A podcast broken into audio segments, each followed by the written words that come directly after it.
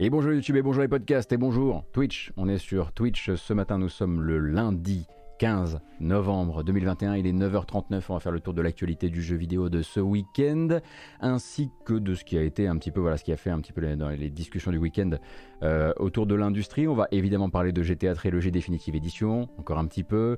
Euh, on aura l'occasion de revenir sur plusieurs rumeurs qui ont animé ce week-end.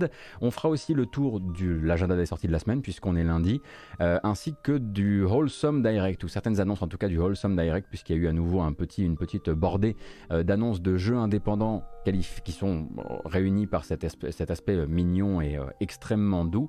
Avant d'entamer les festivités, j'aimerais juste vous prévenir que cette semaine sera un petit peu particulière de mon côté, et non pas un petit peu blablabla, mais un petit peu particulière de mon côté. je ne proposerai que trois matinales, ou en tout cas trois formats actus, aujourd'hui, mercredi matin et vendredi en grâce matinale. J'ai deux, deux, trois trucs à régler qui font que j'ai besoin d'un petit peu de temps, donc voilà, vous êtes prévenus. planning légèrement allégé, ce qui m'empêchera pas de streamer peut-être du jeu vidéo euh, mardi et jeudi. On verra, hein, ce sera l'occasion qui fera le larron comme très souvent. Et on va commencer aujourd'hui, non pas avec une bande-annonce euh, particulièrement nouvelle, euh, mais pour peut-être on va revenir un petit peu sur le cas de GTA Trilogy Definitive Edition, puisque ça n'a pas vraiment arrêté de tout le week-end, hein, jusqu'à preuve du contraire, ou peut-être que ça vient d'être ça vient d'être réglé, mais jusqu'à preuve du contraire, tout le week-end, euh, les joueurs PC n'avaient donc pas accès à leur copie euh, achetée, pourtant, hein, de GTA Trilogy Definitive Edition. Hein, la faute à ce lancement euh, très très compliqué, vous le savez. Donc on rappelle une édition de chez Rockstar, mais pas un développement de chez Rockstar. En fait, c'est développé par un studio interne, un studio de portage qui s'appelle Grove Street Games. Donc Grove Street en référence justement à GTA San Andreas. C'est eux qui s'étaient déjà occupés des portages mobiles précédents de GTA, de, cette, de ces GTA là. Et donc, bah, le week-end, ça a été marqué notamment par le retrait hein, du launcher PC euh, euh, de Rockstar. Euh, ensuite, le launcher est revenu, mais sans la possibilité de pouvoir lancer justement GTA 3, GTA San Andreas et GTA Vice City dans leur version définitive édition. Pourquoi? Eh bien, pour plein de raisons différentes. Alors on pourrait évidemment revenir sur bon, bah, l'état du lancement de manière générale, on va pas re-regarder les images, je pense que ça a fait trois fois le tour d'Internet désormais. Mais donc euh, les soucis euh, d'animation, les soucis de modèle 3D, euh, les soucis d'effets qui rendent le jeu quasiment injouable, comme l'effet de pluie.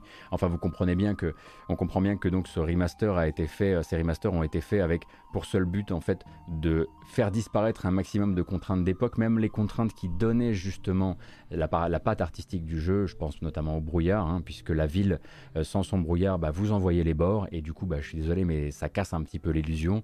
Et il y a plein de choses comme ça qui font effectivement que beaucoup de gens sont en colère actuellement euh, contre GTA Definitive Edition, cette fameuse trilogie. Mais il y avait aussi plein d'autres choses dans le code ou dans la partie livrée mais pas forcément jouée euh, qui posaient problème et notamment sur cette version PC, hein, puisque voilà de nombreux fichiers qui n'auraient pas dû être là dans cette version nettoyée euh, des 3 GTA de la PS2 étaient quand même là. Euh, les premiers, bah, c'est les morceaux de musique, hein, puisque je ne sais pas si vous savez, mais tous les contrats musicaux n'ont pas été renouvelés pour euh, cette ressortie, notamment les morceaux de Michael Jackson, pour ne citer que. ce qui veut dire que certains morceaux n'auraient pas dû être livrés sur les disques durs des joueurs qui ont acheté le jeu. Or, c'était le cas. Hein, euh, dans les fichiers du jeu, euh, Rockstar s'est rendu compte, par Reddit notamment, euh, bah, que, des fichiers, notamment des chansons de Michael Jackson, étaient trouvables sur les disques durs des gens et donc que ça avait été livré avec le reste. Même si c'était pas joué par les radios, ça n'avait rien à faire là. donc, il a fallu bah, forcément bah, s'occuper de ça. Il a fallu aussi s'occuper du fait que dans le code, il y avait des commentaires. Donc, quand vous faites du code, vous commentez votre code à destination des autres codeurs qui passeront dessus, hein, de manière à ce que tout ça soit compris et que ce soit fait en bonne intelligence. Eh bien, il y avait encore dans le code de ces versions des commentaires datant bah, d'il y a 20 ans, hein, littéralement, enfin un petit, peu, un petit peu moins que ça, mais vous voyez un peu le, vous voyez un peu le problème. Euh, du coup, des vraies portions de code entières qui étaient restées à l'identique. Alors, plus ça va et plus les data miners euh, euh, nous font comprendre que cette version, même si elle est construite sur un Unreal Engine 4, elle, tire ses bases de code euh, des versions mobiles qui sont sorties il y a quelques années maintenant. Et donc, voilà, il y, a quand même une, une, une, base de travail qui est assez lointaine. Alors, est-ce que c'est grave qu'il y ait des, portions de code et du, des commentaires de code d'époque? Non, pas forcément. Le code n'est pas exécuté par votre jeu. En revanche, il peut y avoir, avoir là-dedans peut-être des informations que Rockstar ne voulait pas voir sortir puisque ben, le commentaire de code euh, peut contenir des infos confidentielles d'époque, ou peut-être même un ton particulier. Hein. J'ai pas d'informations par rapport à ça, mais peut-être la manière dont s'exprimaient certains codeurs à l'époque chez eux. Il y a plein de raisons euh, qui, qui, font que euh, on peut ne pas vouloir avoir du commentaire de code d'il y a 20 ans euh, dans un jeu de maintenant. Après, c'est aussi un très, fort révélateur de la manière dont ça a été fait. C'est-à-dire que voilà, c'est un peu comme le nez au milieu de la figure. Quand on voit que de tels trucs ont été oubliés, bah, ça, fait forcément, ça fait forcément très mauvais genre. Alors là, on a parlé des morceaux de musique, ça, ça peut être un problème vis-à-vis des ayants droit. On a parlé des commentaires de code, ça c'est plus une espèce de révélateur euh, de l'état de la, euh, de l'état de, de, ce chantier-là. Mais là où ça devient beaucoup plus embêtant, hein, c'est donc euh, la réapparition dans le code, non pas et heureusement de tous les fichiers, mais de certaines allusions en termes de fichiers ou en termes de code au fameux mode Hot Coffee. Donc le mode Hot Coffee, euh, pour les moins de 20 ans qui ne peuvent pas connaître, hein, c'était un mini-jeu à caractère sexuel qui avait été coupé de GTA San Andreas en 2004 euh, et qui était resté présent dans les fichiers d'époque. Si bien qu'à l'époque, par plusieurs manipulations, on pouvait réactiver le mode Coffee à la fois sur PC mais aussi sur console. Euh, ça avait conduit à un retour de flamme médiatique assez hallucinant pour Rockstar à l'époque. Hein. Pour rappel, Rockstar avait été obligé de coller en urgence à San Andreas donc une recertification pour un public uniquement adulte aux États-Unis, euh, puis en fait avait ressorti son jeu en ayant fait disparaître les fichiers là littéralement de la livraison, donc des disques, etc. Euh, et avait également patché les anciennes versions. Mais entre-temps, euh, la Federal Trade Commission américaine était déjà tombée sur les codes d'Activision rapport à, ce, rapport à cette livraison euh, malencontreuse d'un mode qui n'aurait jamais dû être dans le jeu. Euh, et Rockstar avait dû finalement partir en conciliation privée, en, en, arrangement privé. Ça leur avait coûté 20 millions de dollars quand même cette histoire. Alors heureusement, cette fois-ci, ce n'est pas le cas. Le mode Hot Coffee n'est pas exécutable. Mais il reste encore des, des, bouts de code, euh, pas forcément tous les assets artistiques, etc., du Hot Coffee dans les versions qui ont été livrées là en 2021. Et c'est assez, euh, comment dire, euh, assez irresponsable. Et encore une fois, ça reprouve une fois de plus que ça a été assemblé avec des bouts de ficelle sans forcément, euh, en essayant de récupérer un maximum de l'existence, sans forcément tout recréer de manière propre, etc. Et ça donne toujours du, du grain à moudre forcément à Reddit et, et à tout ça. Quoi. Alors Rockstar s'en sort, comme je le disais, très très bien. Puisque en l'occurrence, là, on ne peut pas, selon les data, les data miners actuels, on ne peut pas euh, exécuter le mode hot coffee. Ça aurait été un bien autre problème s'il s'était rendu compte après coup qu'il était exécutable dans la version actuelle du jeu. Donc voilà, c'est cette espèce de portage un peu hybride, effectivement construit sur Unreal Engine 4, mais quand même qui récupère des bouts des versions mobiles et puis des bouts de, de l'existant et qui fait pas en fait les choses proprement. Et c'est ça qui est en train de poser problème, hein, puisque il semblerait que Rockstar soit en train de se battre avec une, première vague massive de demandes de remboursement, euh, ce qui n'est à mon avis pas euh, dans leur habitude, hein, enfin pas récemment dans leur habitude. Ce n'est pas la première fois, hein, cependant. Euh, que, que, des, que des portages, et notamment des portages aussi pour PC, sont, sont comment dire, je viens de lire le mot sagouin sur le, sur le chat, alors j'ai envie de dire sont sagouinés, mais effectivement, c'est arrivé par le passé, ça fait juste un petit bout de temps que c'était plus arrivé. puis ces derniers temps, on était habitué quand même à une espèce de nouvelle, euh, une nouvelle ère, on va dire, d'excellence, dans le sens où euh, Rockstar était habitué à livrer des productions prêtes, euh, livrées, montées, prêtes à jouer, sans souci, pas de soucis techniques. Voilà, il y avait, quand même une espèce d'aura de on, va, on ne communiquera pas, mais si on ne communique pas avant la sortie, ça ne veut pas dire qu'il y a un loup, ça veut juste dire que on a le prestige suffisant pour se montrer aussi secret. Or là, ce qui s'est passé, c'est l'inverse, hein, puisque pour rappel, on se retrouve donc avec un jeu qui n'a quasiment pas montré de gameplay avant la sortie, euh, qui a directement balancé le tarif après une vidéo de 50 secondes, euh, qui n'a à peine, si je ne dis pas de bêtises, qui, a à peine contacté la presse euh, pour faire essayer le jeu en avant-première. Hein. J'ai l'impression que la plupart des publications, qu'elles soient européennes ou américaines, ont, ont, eu accès au jeu au moment où il est arrivé sur les boutiques. Et donc, il y a une aura autour de, tout ça, effectivement, j'en parlais vendredi dans ces termes, mais de petits braquages, quoi.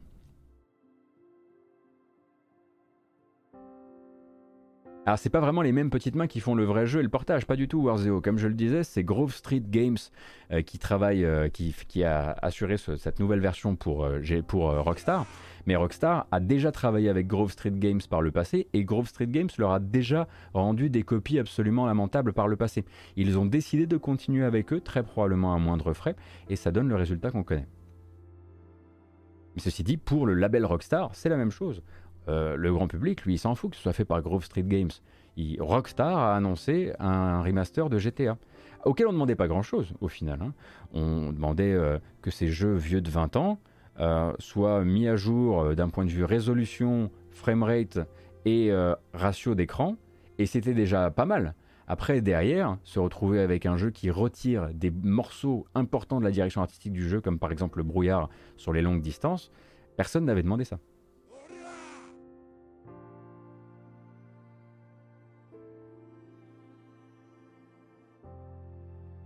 Pour aller défendre un tout petit peu le jeu, beaucoup de bugs remontés sont ceux des jeux d'origine et font partie du jeu. Les voitures qui font un awak dans les scènes cinématiques notamment. Oui, ça c'est vrai, effectivement, notre Cassim. On n'a jamais eu de.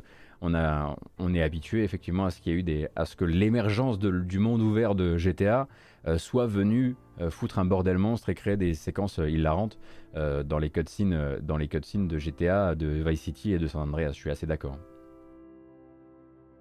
Mais du coup, ça va nous amener à la suite. Oh là là, c'est très émouvant. Hein. Euh, euh, Alors, Robin de Tollens, oui, le brouillard, direction artistique, pour moi, ça a toujours été une limitation technique. Je t'invite vraiment à regarder les images du jeu quand les gens se mettent en haut d'une montagne et regardent la ville pour te rendre compte qu'à un moment, il faut, pas, il, faut, il faut faire un bon choix. Et le bon choix du porteur du jeu à ce moment-là, c'est de se dire il vaut mieux laisser un brouillard, fut-il justement réintroduire un brouillard qui soit euh, complètement artificiel, plutôt que de le retirer complètement et de voir donc d'avoir un personnage qui est capable de voir les bords de la map, les bords de la map, l'endroit où la map s'arrête, les murs. Donc à un moment, en fait, il aurait fallu le reproduire, le brouillard. Et puis bah, une limitation technique, ça peut être utilisé effectivement dans la DA, parce que on pourrait parler de chiptune, on pourrait parler de, plein de choses qui font qu'à un moment, euh, à un moment, c'est important de, de prendre conscience de l'enveloppe technique de ce qu'elle a donné au jeu en termes artistiques, qu'elle lui a injecté, et derrière de ne pas les dénaturer. Quoi. Je sais pas si c'est chez moi, mais Gotos, tu micro-freeze. Alors normalement, je ne micro-freeze pas, j'espère. Je viens de changer de processeur, ça me ferait bien mal. On va croiser les doigts.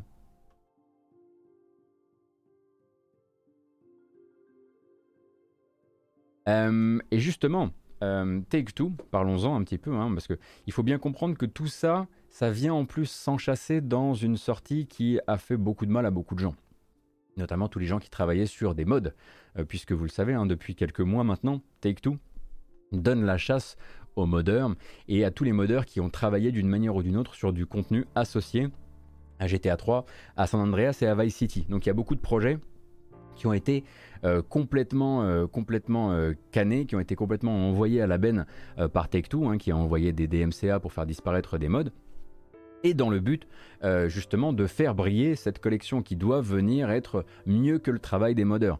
Et bon, ça s'est avéré moins bon que le travail des modeurs, mais en plus de ça, n'oublions pas que via cette collection à 50 ou 60 balles, ils sont en plus venus faire disparaître les anciennes versions qui se monnayaient à environ 10 euros euh, sur toutes les boutiques en ligne, donc de GTA 3, Vice City, San Andreas, 10 euros chacun. Tout ça, ça a disparu au profit de ce truc-là qui sort dans un, euh, dans un état absolument lamentable.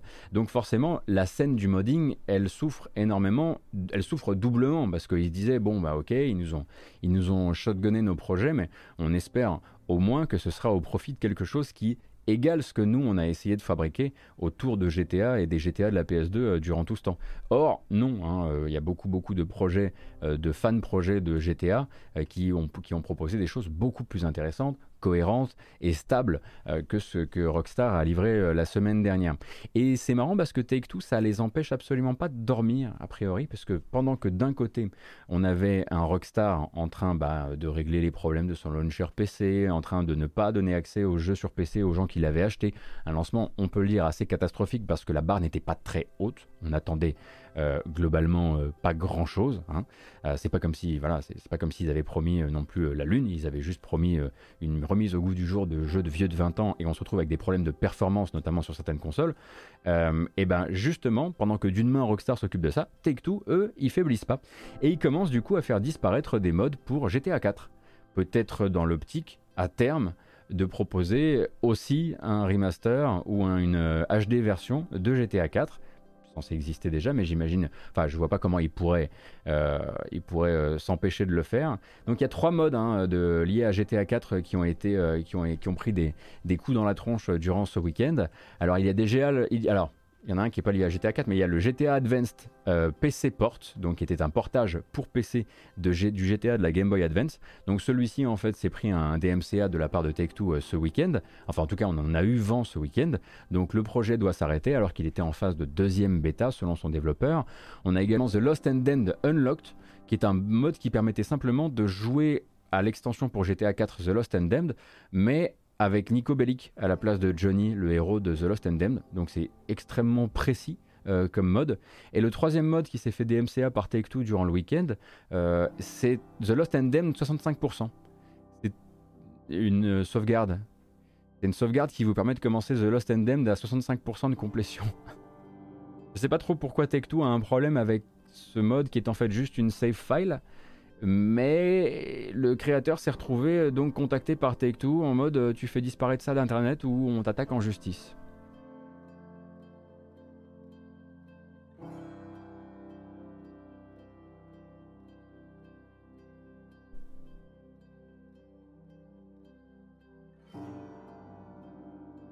Donc ça va assez loin et on comprend pas trop pourquoi et quel est leur projet? Est-ce qu'il y a un truc lié à The Lost and Damned qu'on n'aurait pas suivi?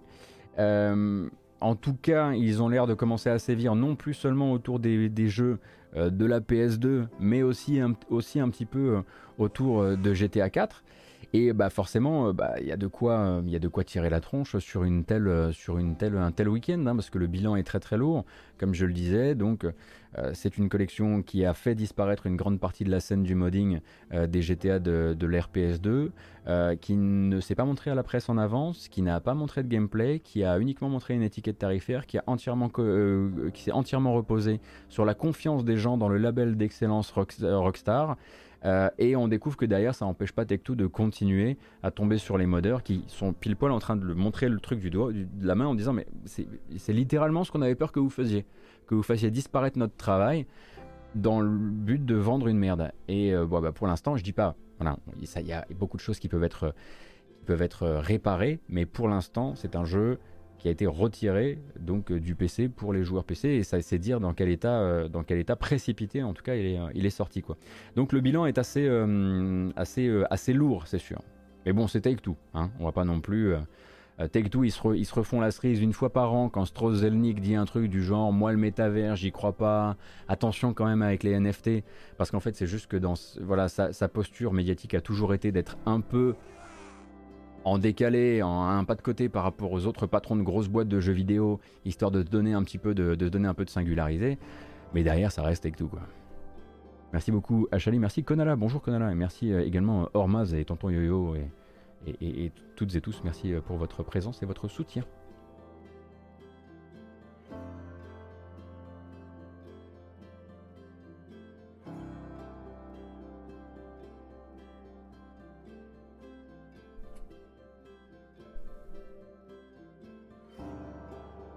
Que dire de la version Switch? Oui, oui, effectivement. Que dire de la version Switch, c'est sûr. Je pense qu'on a tout dit, on a tout vu. La version Switch, est toujours accessible, euh, Marcel Bagnal, oui, tout à fait. Ils ont fait une Warcraft 3, je pense, effectivement. En tout cas, il y a un truc où ils ne pas, sont pas rendus compte de à quel point il fallait faire gaffe. Euh, ou alors ils se sont rendus compte et ils se sont dit qu'ils allaient la tenter quand même. Mais c'est effectivement le genre de choses qui, à mon avis, vous poursuit assez longtemps. Un peu comme Warcraft 3, Reforged, avec, euh, avec, avec Blizzard. Alors, on va parler un peu de rumeurs. J'ai pas de filtre spécial pour partir. Euh, comment on... C'est comment quoi Le PNC aux portes. Euh, voilà. Euh, direction donc le rumoristan. Attention, je rappelle, vous mettez votre combinaison anti-radiation et puis vous prenez vos grosses pincettes. On va discuter un petit peu des rumeurs liées à l'industrie du jeu vidéo qui ont un petit qui ont émergé durant ce week-end.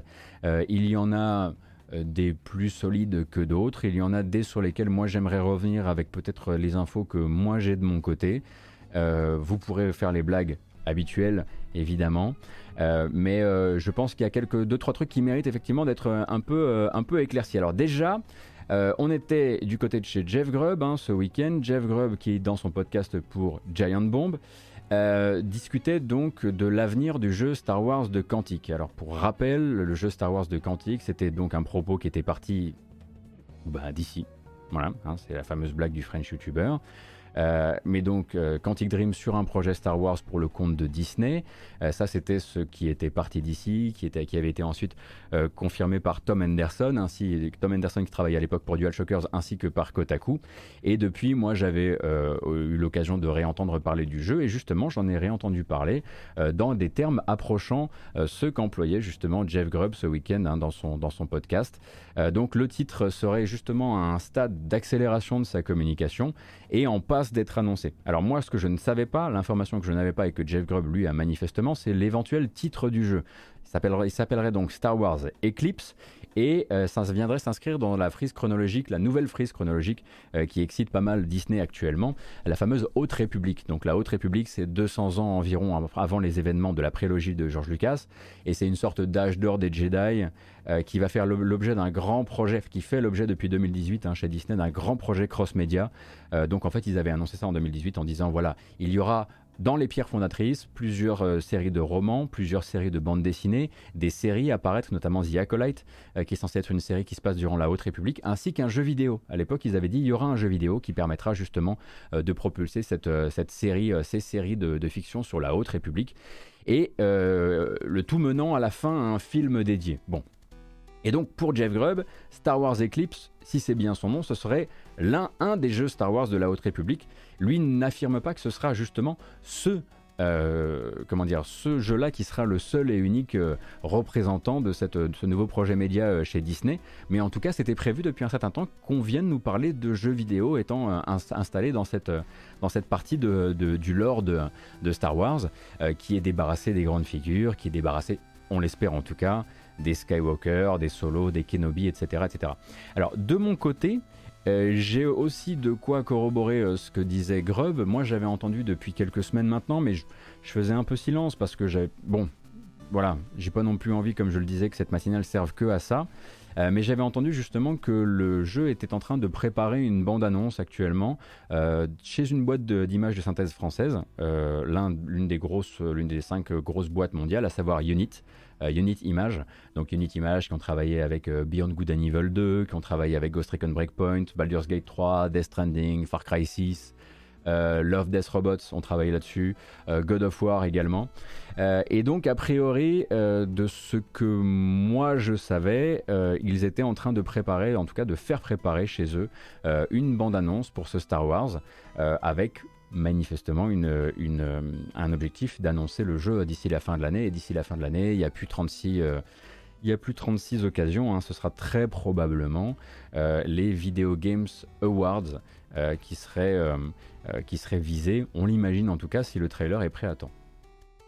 Alors une, annonce sans image de jeu, ça existe. Raptor 21000, c'est une vraie question que tu poses, puisque effectivement, euh, Quantic Dream et David Cage sont plutôt réputés pour faire des annonces de jeux euh, entièrement avec du in-engine. pas forcément du in-game, mais du in-engine. Ça a toujours été un peu une des volontés, euh, de, une des volontés de, de Cage, mais j'imagine que peut-être que Disney a aussi poussé au cul de son côté, si bien que Quantic se retrouve à faire faire une bande-annonce chez d'autres que chez eux, donc chez Unit. Et pas chez Fortiche. Même si à Skip, ils auraient proposé à Fortiche aussi.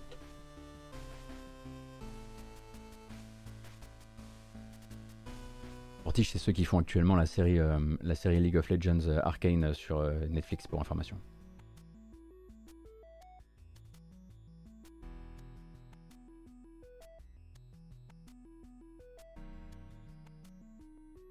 Quantique communique surtout quand le jeu est bientôt prêt, non? Bah, euh, Liam, euh, oui et non. Euh, rappelle-toi, hein, la communication de Détroit était quand même suffisamment longue. Hein. il avait une, il avait une vertical slice, on va dire une démo qui était, qui était jouable pendant plusieurs E3 de suite, au moins deux si je ne m'abuse. donc c'est pas toujours des jeux qui sont prêts, prêts, prêts à sortir hein, sur lesquels, sur lesquels il communique. Bref. quoi qu'il arrive, voilà, moi c'est ce que la confirmation de mon côté est carré de chez carré. Il y a un trailer il y a un trailer du prochain Quantique Star Wars chez Unit actuellement et plutôt en finalisation qu'en début de projet. Donc j'imagine que j'imagine c'est que s'il rate les Game Awards, ce sera pour le prochain événement, mais je mettrai moi une pièce sur les Game Awards.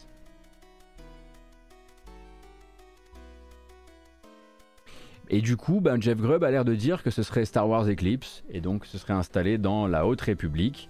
Euh, ce qu'on ne sait toujours pas, c'est vraiment le style de jeu. Ça, ça n'a pas trop bougé. Euh, il y avait des rumeurs, enfin, il y avait des, y avait, on va dire, des bruits dans l'industrie globalement qui disaient que Quantic avait l'air de se tourner plus sur quelque chose de traditionnel. Euh, donc pas juste narratif et des choix, mais peut-être aussi ben, de l'action, de l'exploration, ce genre de choses. Euh, faudra voir un petit peu sur pièce. Hein. Honnêtement, là, j'ai vraiment rien de, j'ai rien de solide sur ce, sur ce sujet-là.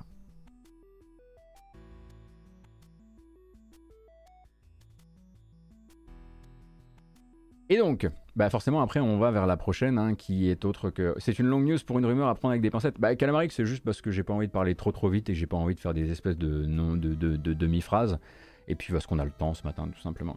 Donc euh, l'autre rumeur, elle nous vient de Tom Anderson, qui était déjà impliqué dans celle justement de, Quantic Dream, euh, et celle-ci j'aimerais qu'on la traite assez particulièrement parce qu'elle a un aspect euh, bah, très local et justement non local qui permet peut-être de la remettre en de la remettre en perspective et mm, bah, encore une fois j'aimerais pouvoir avoir la, possibilité pour vous de la remettre en perspective. Donc Tom Anderson qui maintenant travaille chez Video Games Chronicles et qui sont qui en compte Twitter disait qu'il avait du mal justement à corroborer l'information mais qu'il il avait eu euh, des bruits de couloir selon lesquels donc euh, le projet Beyond Good and Evil 2 chez Ubisoft Montpellier serait aux portes de l'annulation ou en tout cas qui pourrait être annulé à n'importe quel moment.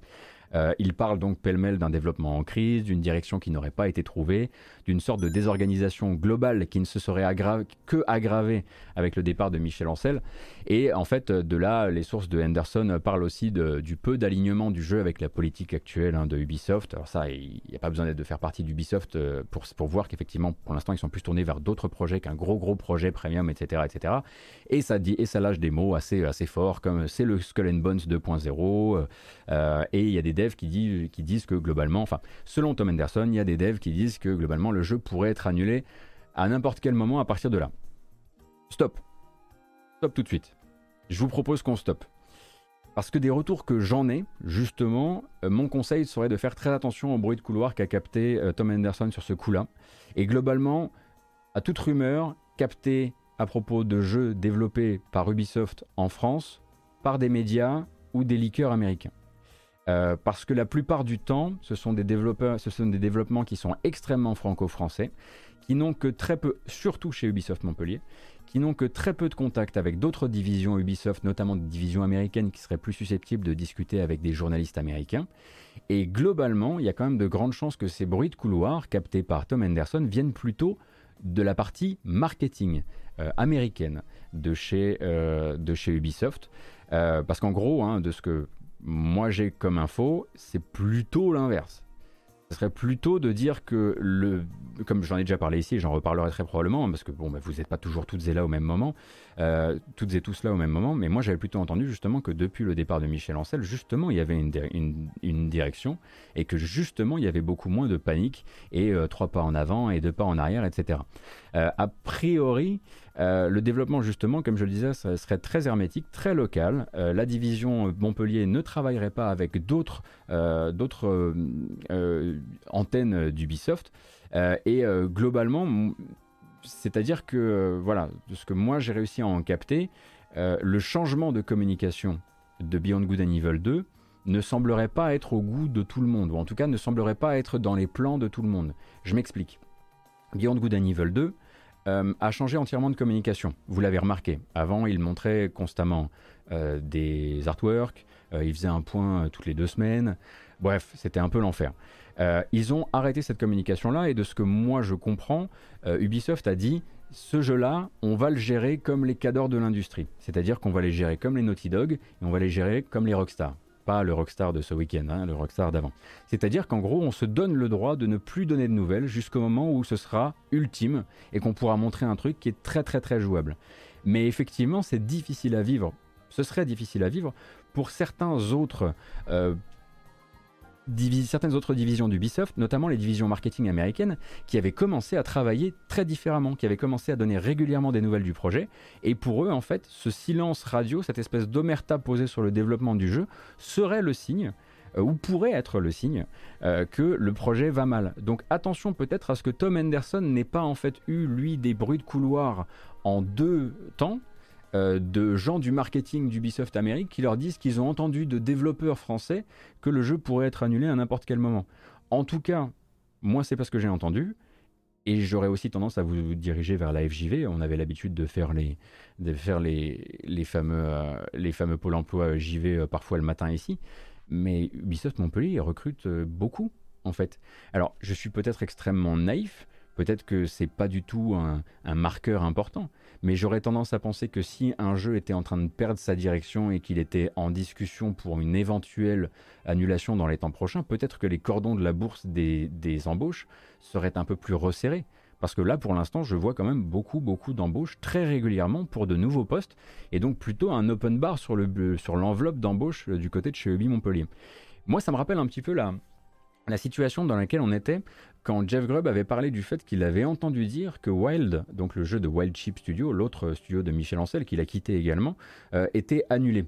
Euh, très probablement parce que justement il avait obtenu euh, des informations qui venaient de chez Sony US, hein, puisqu'on peut rappeler Sony était éditeur de Wild, et du coup il avait l'information international, à savoir que Sony US avait bon, bah, manifestement désengagé un peu, euh, peut-être une partie, toute ou partie de ses billes euh, du projet Wild, mais ce qu'il n'avait pas, c'était l'information plus locale et plus montpelliéraine du coup, euh, que nous on avait pu un petit peu avoir et discuter autour de, autour de, ce, de ce chat, c'était que peut-être justement les cendres de Wild, ou en tout cas une partie de sa structure, avait été récupérée et que Wild Chip avait été internalisé par un autre studio local, du coup peut-être moins de relations avec Sony et du coup moins d'informations qui remontent jusqu'à Jeff Grubb.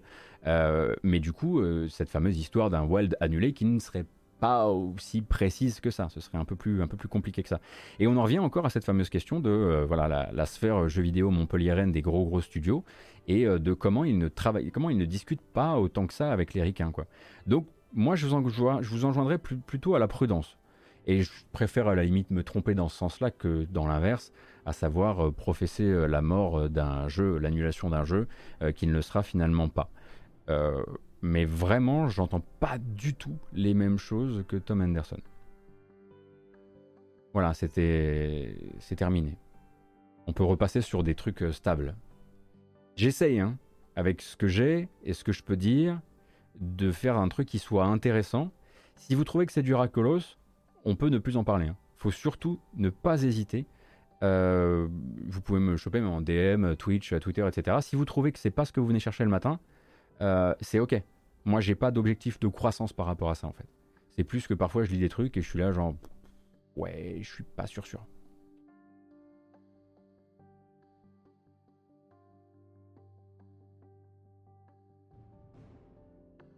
Plus aucune news d'Abandoned. Ah bah, je vois que ça vous intéresse quand même, euh, Bill Sugo. Euh, plus aucune news d'Abandoned. Pour l'instant, ils font profil bas. Ils font profil bas depuis qu'ils ont, ils ont été sujets à des menaces physique notamment. Euh, donc là, pour l'instant, ils ont dit qu'ils ne communiqueraient plus et que la prochaine fois qu'on les verrait, ce serait avec un, jeu ou un, vrai bout de jeu euh, dans les mains.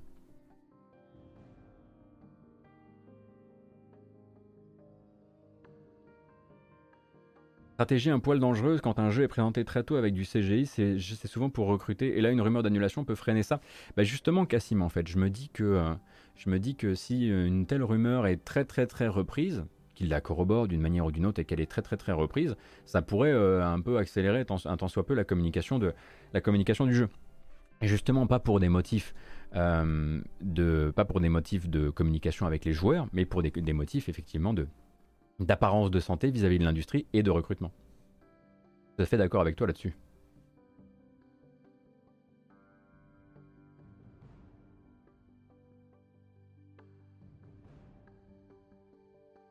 Mon interrogation, c'est est-ce que c'est ton rôle de démentir les news de tes collègues ricains? Je, je, Mickey Guevara, j'aurais tendance à dire que c'est juste. Euh, mon rôle, c'était de couvrir une grosse rumeur qui a tourné ce week-end euh, et d'y apporter, euh, d'y apporter mon, mon son de cloche. Voilà, c'est tout. Mon rôle, de toute façon, c'était de. Mon rôle, si, c'était pas de traiter une rumeur avec où moi j'ai des infos qui vont plutôt dans l'autre sens. Dans ce cas-là, j'avais deux choix. Soit je la traitais pas, euh, mais d'habitude, on a, l'occasion justement de les traiter pour les remettre en contexte pour les gens, parce que c'est aussi ce qu'on fait ici. On essaie juste de remettre un petit peu de contexte autour euh, euh, pour que les gens sachent un petit peu qu'ils ne s'arrêtent pas juste à la headline. mais oui, je pense que là, du coup, mon rôle, c'était peut-être d'apporter ma partie de la chose. Voilà. C'est pas pour, c'est pas pour tracher qui que ce soit. Hein. Juste qu'ils sont là-bas et on est ici et on a la chance effectivement peut-être cette fois-ci d'avoir l'aspect local de la chose qui, qui, euh, vient, euh, qui, peut être informant. Et on va rester chez Ubisoft, mais pas vraiment dans la rumeur, même si on va finir par y revenir, bref, désolé. Euh, et on va parler du retour aux affaires de Darby McDavid. Darby McDavid était donc parti de chez Ubisoft il y a 7 mois. Darby McDavid, c'est ce qui se rapprochait le plus en interne chez Ubisoft Montréal d'une sorte de lore master pour Assassin's Creed. C'est-à-dire qu'il n'avait pas écrit dès le premier Assassin's Creed, mais ça faisait 10 ans qu'il écrivait scénario, dialogue, etc. Euh, pour les Assassin's Creed, notamment Revelations, Black Flag, Unity, Origins, Valhalla. Donc Darby McDavid était parti d'Ubisoft, euh, je le disais, il y a 7 mois. Euh, quand je dis que c'était ce qui se rapprochait le plus d'un lore master, c'est parce qu'avant ça, il y en avait un autre. Hein. il y avait Corey May, et Corey May, en fait, lui, il a quitté Ubisoft en 2015, mais c'était lui qui était auteur du tout premier Assassin's Creed. Euh, script également, euh, script, scribe du premier Assassin's Creed et il travaille désormais hein, chez Haven, euh, l'entreprise de Jed Raymond. Donc Darby McDavid en fait a annoncé son retour chez Ubisoft 7 mois après être parti. On a appris ça ce week-end. donc le garçon en fait avait quitté Ubi Montréal en disant vouloir vivre de nouvelles aventures et le voilà déjà de retour, tout sourire, avec donc sur justement Assassin's Creed et Assassin's Creed Infinity. Euh, on va en reparler, euh, avec une déclaration euh, très bien polissée, hein, évidemment, hein, très, bien, très, bien, très bien emballée. Cette dernière année, j'ai réfléchi à ma carrière, à mon envie, d'explorer de nouvelles idées et de repousser les frontières. Et pour mon plus grand plaisir, ça se reflète dans un retour chez Ubisoft pour travailler sur Assassin's Creed. Donc dans l'intervalle, on comprend, hein, grâce au magazine VGC, qu'il avait intégré un autre studio, toujours à Montréal, qui s'appelle Illogica. Euh, c'est un développeur qu'on retrouvera très probablement au Game Awards, puisque c'est là-bas qu'ils doivent normalement euh, montrer leur projet de jeu d'horreur sur une licence de cinéma, celle de Sans un bruit. Donc Illogica hein, euh, avait reçu Darby McDavid dans ses rangs pour travailler justement sur ce qu'on imagine être la prod ou la pré-prod du jeu Sans un bruit. Et il est déjà de retour chez Ubisoft. Alors peut-être que l'alchimie n'était pas là. Peut-être que le chèque d'Ubisoft s'est montré euh, beaucoup plus mouse que prévu et qu'il a décidé donc de, faire un comeback. Euh, toujours est-il que bah voilà, il réintègre donc euh, le projet Assassin's Creed et le projet Assassin's Creed aujourd'hui c'est quoi? Bah, C'est le projet, le projet Assassin's Creed Infinity, hein, ce fameux projet service d'Ubisoft. Et c'est euh, donc euh, là-dessus que je voulais aussi revenir, bah, encore une fois avec des bruits de couloir, hein, je suis absolument navré, mais j'en ai pas mal pour Ubi actuellement. Euh, donc simplement pour recontextualiser encore une fois une rumeur que vous n'avez... que vous avez peut-être lu à propos de Far Cry et de Assassin's Creed. Faire la différence en fait. Vous avez peut-être lu notamment chez Jeff Grubb, on avait lu il y a quelques semaines que Far Cry allait être full multijoueur. Ce que je vous disais, c'est qu'à mon avis, ça va pas être euh, le cas. Euh, ce que je vous dis, on parlait aussi, euh, Jeff Grubb disait beaucoup que, à l'instar de Assassin's Creed Infinity, le prochain, le prochain Far Cry serait un jeu service. C'est pas exactement ça, a priori, il faut bien faire le distinguo. En gros, la vraie différence, c'est que, c'est que Assassin's Creed Infinity, ça va être euh, euh, ça va être une plateforme. C'est-à-dire que toute chose Assassin's Creed à partir d'Infinity intégrera Infinity. Ce sera une plateforme, service, qui recevra de nouveaux jeux comme des nouveaux contenus qu'on achète et qu'on télécharge dans Assassin's Creed Infinity. D'accord? C'est pas juste un launcher, il va y avoir des événements là-dedans, des trucs saisonniers, des machins, saisonniers dans tel jeu, retourner dans Origins, retourner dans Valhalla, retourner dans machin. Vous voyez un peu le contexte quoi. Donc le but c'est de faire un Assassin's Creed pour les gouverner tous. Euh, le but en revanche un métavers, on peut dire ça comme ça, Shinto. Le but pour Far Cry 7, euh, appelons-le le Far Cry 7 en, par défaut, puisqu'on n'a pas d'autres titres pour le moment, le but pour Far Cry 7, c'est pas de faire ça. Le but pour Far Cry 7, c'est pas de faire une plateforme qui recevra tous les contenus Far Cry à venir. A priori, le prochain Far Cry, effectivement, sera un tout petit peu plus live puisqu'il sera tourné aussi vers la coopération et son setting de base devrait, euh, comment dire, autoriser le jeu à avoir plusieurs biomes, plusieurs open world vers lesquels on naviguerait euh, entre lesquels on naviguerait via un hub central. Il y aura un hub central qui permettrait d'aller euh, par ici ou par là, et dans ce hub central aussi bah, de rejoindre d'autres joueurs pour monter une équipe et jouer en coop. Mais à aucun moment, de ce que je sais pour l'instant vraiment, euh, Far Cry 7 n'est attendu comme étant un Far Cry Infinity, et donc une sorte de plateforme méta qui recevra tous les autres projets. C'est un jeu qui est prévu pour sortir d'un bloc, et après il y aura un autre Far Cry qui sortira lui aussi d'un bloc, etc. etc jusqu'à ce qu'il décide de faire le, fameux virage.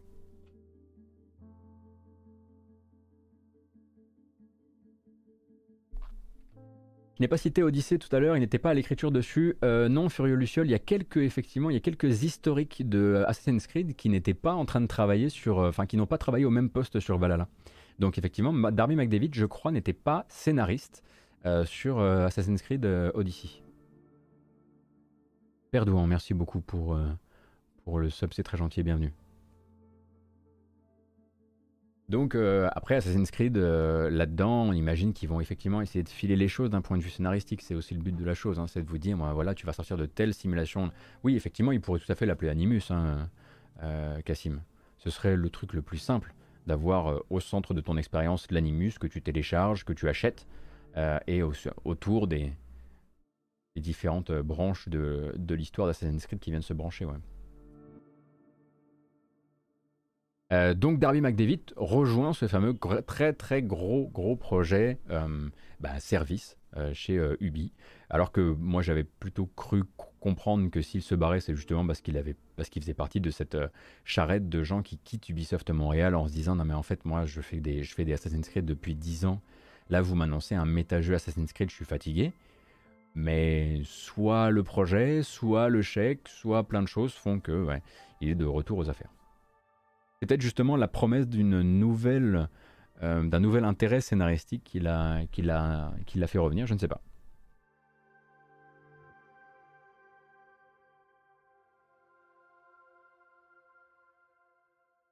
Bon, je vous rassure, il n'y aura pas que de la rumeur hein, aujourd'hui, mais on est forcément obligé de parler encore un tout petit peu de celle qui est le plus proche de nous. Alors je préfère en parler maintenant, puisque bah, de toute façon, euh, comme je le disais, nous ne serons pas en matinale jeu vidéo demain, donc je ne pourrai pas confirmer ou infirmer avant mercredi. Donc d'avance, je m'excuse, mais on va parler un petit peu de Halo Infinite, évidemment. Donc l'un des gros sujets de discussion du week-end, hein, c'est cette fameuse idée, même pas du week-end, ça fait déjà plusieurs semaines, cette fameuse idée d'un soft launch euh, pour le multijoueur de Halo Infinite. Euh, donc la possibilité d'accéder au multijoueur qui de toute façon sera gratuit et découplé de la campagne avant le lancement officiel de Halo Infinite le 8 décembre euh, prochain. Alors certains data, data, miners qui surveillaient justement la page du jeu sur le Microsoft Store ont trouvé plusieurs références dans le code à une date de lancement au 15 novembre à 18h. Le 15 novembre, c'est aujourd'hui. Euh, d'autres pages promotionnelles, par exemple, comme celle de Pringles, car oui, il y a une page promotionnelle Halo Infinite chez Pringles, euh, pointait justement vers la même chose. Et pour information, ben, aujourd'hui, justement, le 15 décembre, ça coïncide grosso modo avec euh, l'heure de 19h ce soir et non pas 18h. Ce sera le stream anniversaire des 20 ans de Xbox un stream durant lequel Microsoft a clairement annoncé qu'il n'y aurait pas d'annonce de nouveaux jeux, mais qu'il y aurait quand même de très belles surprises. 15 décembre, pardon, 15 novembre. J'ai dit, j'ai dit 15 décembre, c'est 15 novembre c'est d'aujourd'hui euh, dont je parle. Euh, et donc depuis évidemment euh, que les réditeurs euh, sont tombés sur l'information, Microsoft a remis sa page de boutique à jour, hein, histoire de faire disparaître les mentions de cette date.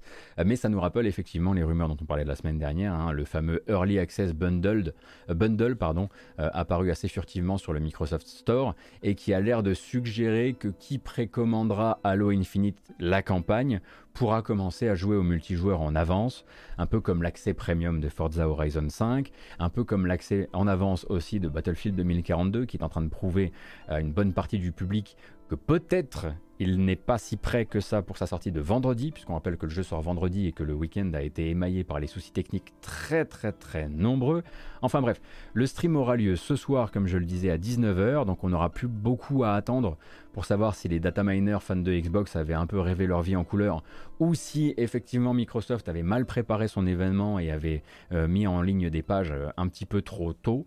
Euh, mais l'idée serait effectivement de faire rentrer Halo Infinite, ou en tout cas son multijoueur, dans la mêlée des FPS multijoueurs de fin d'année, avant justement avant l'heure, histoire peut-être bah, de ne pas être la, la, la j'allais dire la troisième roue du carrosse, mais du, coup on va plutôt dire la troisième roue du vélo, puisque Code s'est déjà lancé, Battlefield 2042 qui ne va pas hyper bien, en tout cas techniquement, euh, se lance là vendredi.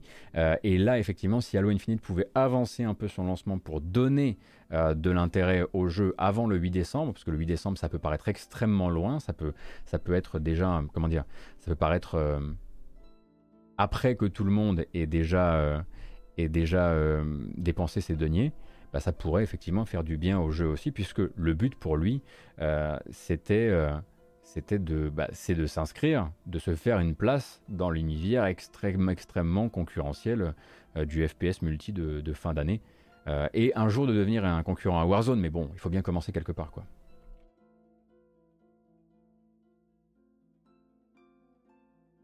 Halo Infinite qui sort en, en avance n'était pas sur mon bingo. Non, mais c'est vrai. Mais c'est vrai que là, ça commence à vraiment. Enfin, c'est-à-dire que beaucoup, beaucoup de. Il y a même des insiders, donc il y a même des. Il y a même des, des, des, euh, internautes euh, qui, ont d'habitude des petites infos à propos de Microsoft, qui, ont déjà tapé du poing sur la table en disant moi je vous l'affirme, euh, ce soir on nous annonce que, que dès ce soir en gros Halo Infinite, enfin le son multi est, jouable.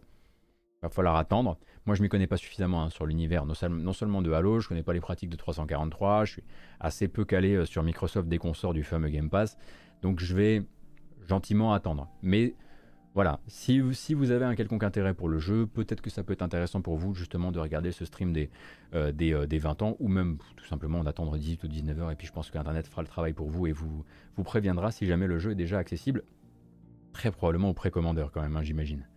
Euh, le pur free-to-play, accessible en avance sans que vous vous engagiez sur la précommande de la campagne, ce serait beau, hein ce serait très très beau, mais j'ai quelques doutes.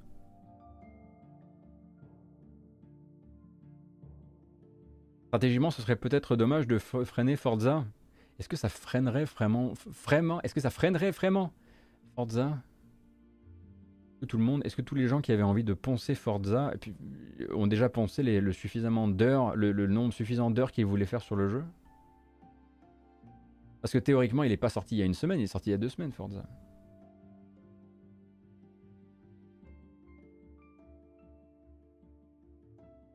Peut-être pour les abonnés Game Pass. Bon, bref, quoi qu'il arrive, c'est plus qu'une question, euh, désormais, ouais. C'est pas le même public Forza et Halo? Ah, Mickey Guevara, le public Xbox, euh, il a que deux, il a que deux licences, hein, donc euh, il faut, faut pas l'insulter. Hein. Bonjour, ça va? Vous êtes fan de la marque Xbox? Moi aussi, j'adore le Game Pass. J'ai un avatar Xbox. Allez, j'ai fini. on va pouvoir passer à la suite. Oui, vous avez Gears, mais personne n'a envie de jouer au 5. Oh, ça va, ça va. On peut se dire les choses une seconde. On peut se dire les choses une seconde. Oui, vous avez Gears. Mais est-ce que vous avez vraiment envie de jouer à Gears? Allez. Allez.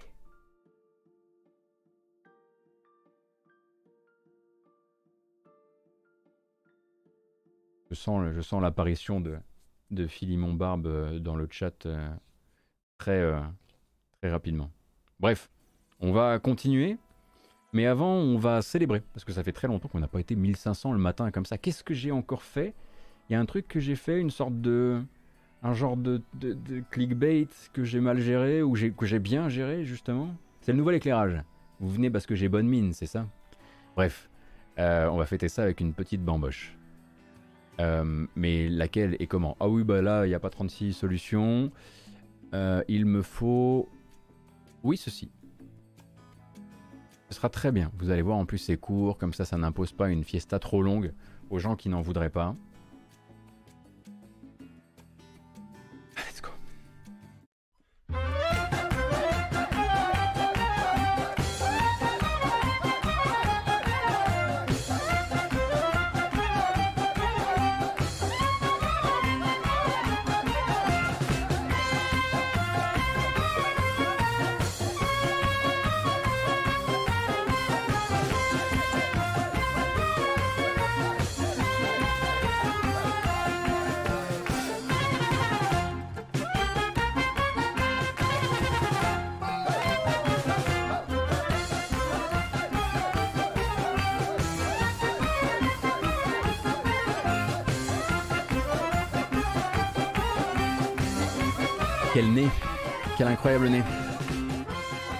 Merci beaucoup pour votre présence ce matin, ça me fait super plaisir. J'espère que ça vous donnera l'envie de revenir puisque vous êtes si nombreuses et nombreux. Euh, on va passer sur les news et sur l'agenda, enfin sur l'agenda des sorties, surtout hein, les sorties de la semaine. Euh, merci encore hein, pour tout le soutien, pour les follow, pour les subs et tout, ça fait super plaisir. Et c'est déjà fini. En revanche, on fait plus la fête. La bamboche, c'est terminé. Terminé. Déjà. Il a, il a fallu couper vite. Hein. C'était micro dosé, c'est mieux. Il était pas mal mon parrain là. Euh, hein? Je pense que j'ai fait un truc plutôt, euh, plutôt pas dégueu. Alors, qu'est-ce qu'on se disait? Ah bah oui, ah bah bien sûr. Euh, calendrier donc des sorties. Allons-y. Aujourd'hui, rien de trop, comment dire, déstabilisant. À partir de demain, ça va s'accélérer un petit peu. Euh, mardi 16, donc, alors peut-être qu'aujourd'hui ce sera justement le mode multijoueur de Halo Infinite, ça on ne sait pas, euh, mais à partir de demain, mardi 16, ça va s'accélérer un petit peu en commençant par la sortie, peut-être la sortie Microids que vous aviez envie de euh, surveiller pour cette fin d'année, même si je lis par-ci par-là dans les previews que ce serait globalement une pâle copie de ces modèles. il n'empêche pas que si vous aviez une petite dalle pour du Donkey Kong Country, peut-être que le jeu Marsupilami pourrait vous intéresser. Euh, donc je vous rappelle que ça ressemble à ça.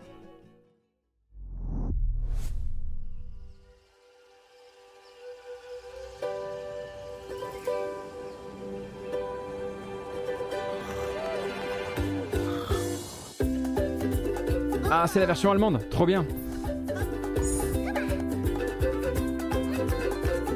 Alors il y a une erreur, hein, l'erreur vient a priori de mon trailer. Normalement, il a pas de. Normalement, le jeu est très fluide. En tout cas, le trailer est très fluide. Absolument navré pour ça. C'est moi qui ai choisi un mauvais trailer. Qu'on va faire, c'est que je vais retourner le chercher là où il faut, parce que j'aime pas afficher des trucs qui sont pas justes. Je trouve ça pas très pro. Comment on dit ouba ouba en allemand? Ça, j'avoue que je ne sais pas. Marsupilami, sarcophage. Vous n'êtes pas, vous n'êtes pas pressé de toute façon, n'est-ce pas? Non. Normalement, je revérifie. Ah ouais, c'était bel et bien. Hein. L'erreur venait du trailer. On y retourne. Ah, vous avez de la chance, double dose, dites.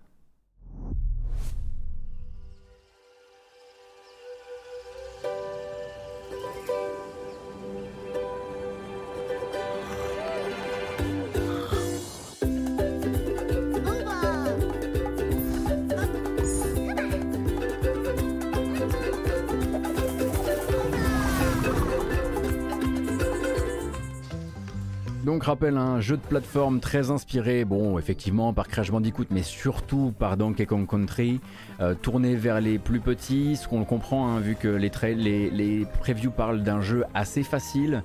Euh, alors qui ne nous ne fera pas nous redécouvrir énormément de philosophie de gameplay et de level design puisque ça semble comme je le disais très inspiré mais peut-être que pour les marmots pour la fin d'année ça peut être assez cool en tout cas c'est probablement le plus euh, de loin comme ça prometteur euh, euh, des, jeux de plateforme inspirés par la franco-belge de, de, chez Microids. Et donc ça sort demain hein, sur, il me semble, PC et console.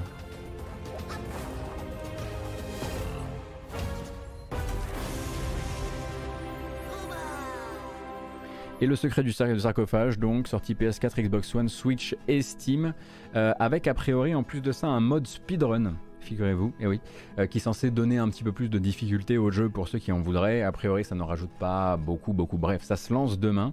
Euh, et ça se lance demain aux côtés d'un autre jeu, comment dire, avec une, une vibe, on va dire plutôt euh, double A. Euh, c'est le Sherlock Holmes de Frogwares. Et oui, hein, Frogwares qui, après être repassé par, par la philosophie, enfin par la philosophie, par une tentative de jeu Lovecraftien avec The Sinking City, revient à ses premières amours. Ses premières amours, c'est évidemment la série des, des Sherlock Holmes. donc il y a eu, bon, il y a eu Crime et Châtiment, il y a eu Devil's Daughter, il y il y en a eu plein. Là, je vous ai cité deux des, meilleurs. Mais là, ça va donc être Sherlock Holmes Chapter 1, donc une nouvelle série euh, d'enquêtes euh, à la Frogwares, ce qui veut donc dire euh, à la double A. Quoi, hein. On rappelle que le, le studio est, est, habitué à des jeux qui ont un, une, un, charme, un charme de l'ancien. On va dire un charme de l'ancien. Sherlock, friend, I wasn't sure you'd come. It's not healthy for handsome men to spend every night alone. Huh, you may be right. Then free yourself from inhibition and Mais expectation. qu'est-ce qui se passe aujourd'hui? C'est quoi votre problème? And so are the guests. You should try to enjoy both. J'ai des soucis là, j'ai des soucis et je sais pas d'où ils viennent. J'aime pas ça du tout. Oh là là. Bon. Non mais il y, y a une couillette, il y a une couillette et c'est de ma faute. Le CPU est pas du tout, euh, pas du tout embêté. euh, Il y a euh, un souci quelque part dans mon setup. On va voir si, on va voir si c'est voué à rester. Je suis désolé de vous. De... Alors on embrasse évidemment les gens qui nous écoutent en podcast. Oui, il y a un truc qui coince ce matin. On ne sait pas trop pourquoi, mais un problème technique en chasse un autre. Allez, on y retourne. Cette fois-ci, on y croit, évidemment. The more time you spend here in Cordona, the more I feel it my duty to bring you into our world and show you all we have to offer.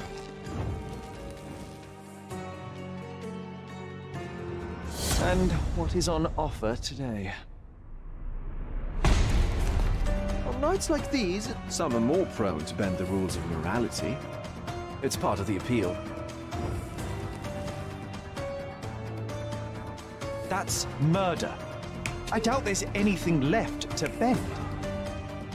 But that is the point. Who are we to judge? My ultimate duty is to provide the world with truth. That is a moral responsibility. That's not morality. Morality is subjective, just like truth. There is little to be gained from indulging in it, and far better things to indulge in. And now, our evening begins in earnest. Donc PC et consoles de nouvelle génération, les versions PS4 et Xbox One arriveront après en fait hein, pour euh, Sherlock Holmes donc Chapter 1 qui est donc une préquelle des aventures de Sherlock Holmes selon justement euh, Frogwares. Donc là il est tout jeune, il n'est pas avec Watson. Euh, c'est sa première aventure, donc il enquête sur, le, meurtre de sa mère je crois, hein, donc autour de, sur la côte méditerranéenne. Et, euh, et voilà, en l'occurrence, euh, ce que vous pouvez attendre du jeu, vous l'avez vu, donc un mélange d'exploration, de collecte d'indices, euh, de, dé- déduction via des fils, des petits fils rouges hein, qui, vont vous permettre de lier des sujets ensemble. Également de la baston via des mini-jeux, beaucoup de mini-jeux hein, dans, les, Sherlock de Frogwares. Donc des mini-jeux de baston avec du, des QTE, des mini-jeux de, de détection d'indices, euh, aussi un peu de tir, on l'a vu durant cette bande-annonce. Est-ce que c'est vraiment une bonne idée pour qui a connu le- les phases de TPS de The Thinking City? Je ne suis pas sûr. En tout cas, il y aura, quoi qu'il arrive, toujours d'adorables personnes pour vous streamer le jeu, j'en suis sûr. Par exemple, Oupi, qui pourrait tout à fait vous raconter euh, un petit peu de quoi il, retourne avec ce Sherlock Holmes Chapter 1. Euh, on se téléporte directement au mercredi 17 et puis bah là c'est le GOTY tout simplement. Euh, si vous avez euh, un terminal iOS ou, Android, oui il y a des phases de TPS dans Singing City. Lex 5, il y en a 3 ou 4 dans le jeu où tu vas te retrouver à tirer sur des, sur des bestioles. Bon ça arrive très peu. hein. Donc si vous avez un terminal iOS ou Android, un dispositif iOS ou Android, vous pourrez vous lancer dans le Battle Royale pour les enterrer tous évidemment.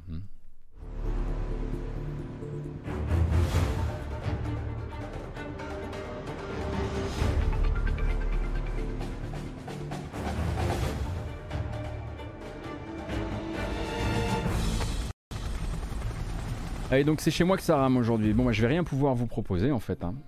Je, euh, écoutez, c'est une première. Je ne sais pas quoi faire. Euh, si, il va falloir que je fasse tout à la mano. Ça va être un peu plus lent. Je suis désolé, ça va être un peu plus lent, mais j'ai une solution. Le trailer, donc, il va falloir que j'explore ce truc-là. C'est très très nouveau hein, comme bug. Donc, euh, on, est, on est heureux évidemment. Allez, je vous le remets. Je sais que vous êtes heureux. Il s'agissait, pour les gens qui nous écoutent en podcast, du euh, trailer de FF7 de First Soldier. Miam miam.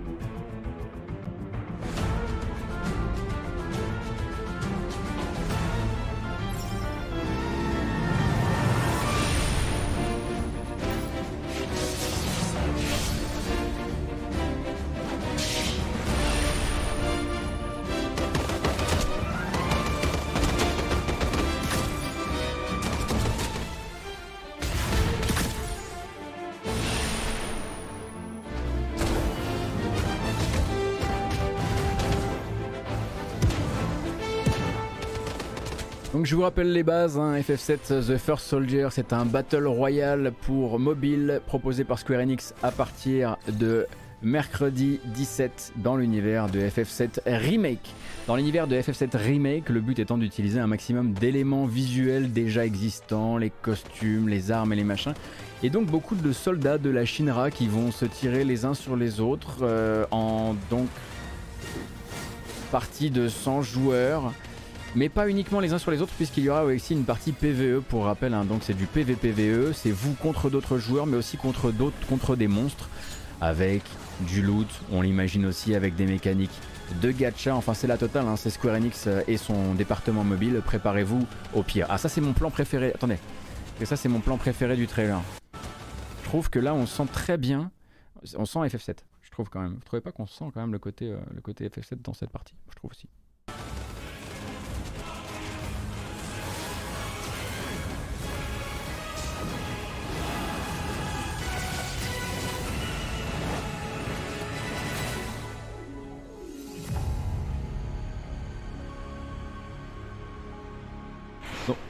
Donc The First Soldier, ce sera comme je le disais pour après-demain sur iOS et Android et c'est une sortie pour le monde entier. Hein. C'est pas vraiment uniquement tourné vers le Japon ou uniquement tourné vers l'Asie, même si bon, on se doute bien que je suis sûr que ça va marcher. Je suis sûr que les Ricains ils vont accrocher parce que c'est parce que c'est catastrophique, mais euh, mais, je, suis quasiment sûr qu'ils vont réussir à faire du chiffre là-bas. Bref, à ne pas confondre du coup avec Ever Crisis. J'ai pas envie d'en reparler aujourd'hui parce que j'ai déjà le moral suffisamment bas avec mes problèmes techniques.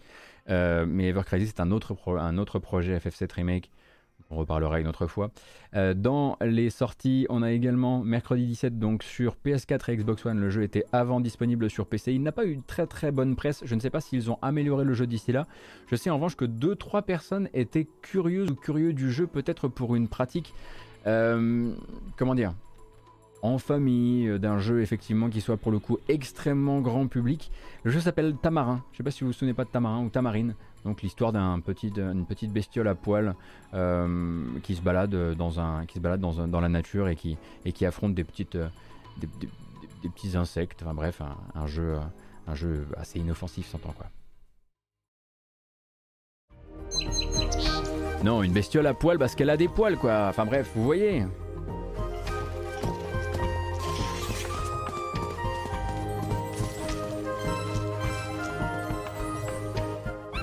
Alors il paraît que c'est mignon de loin, mais loin d'être bien. En tout cas, aux dernières, euh, dernières nouvelles, euh, quand le jeu était sorti sur PC, je sais pas à quel point ils se sont améliorés. Euh, mais bon, ça fait partie des sorties de la semaine, donc je préférais quand même vous, vous dire que le jeu a déjà eu un cycle de vie sur PC et que c'était pas incroyable. C'est marrant, je dis c'est tout public et maintenant ils ont des AK-47 quoi. Calmez-vous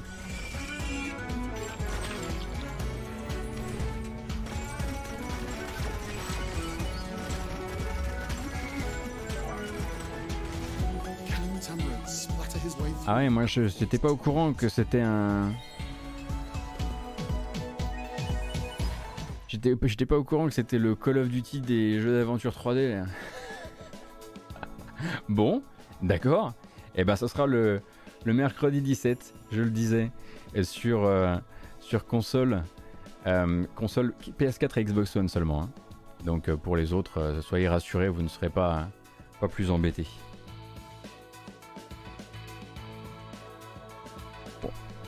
Aujourd'hui, c'est les fausses manips. Rendez-vous compte quand même, hein, la, préparation de cette matinale, c'est en, quand même en belle partie faire une belle playlist euh, très facile à utiliser euh, durant, euh, durant le, matin pour pouvoir vite enchaîner les trailers. Et là, je suis en train de galérer avec. voilà. C'est trop bien. Arrivé donc sur PC et uniquement sur PC puisque déjà disponible sur les autres plateformes, notamment sur les consoles, la collection arcade de Darius Cosmic, enfin la collection Darius, qui s'appelle Darius Cosmic euh, Collection Arcade. Euh, ça, c'est pour les fans de shmup qui auraient envie de se procurer et qui n'auraient pas encore ces jeux-là euh, sur PC.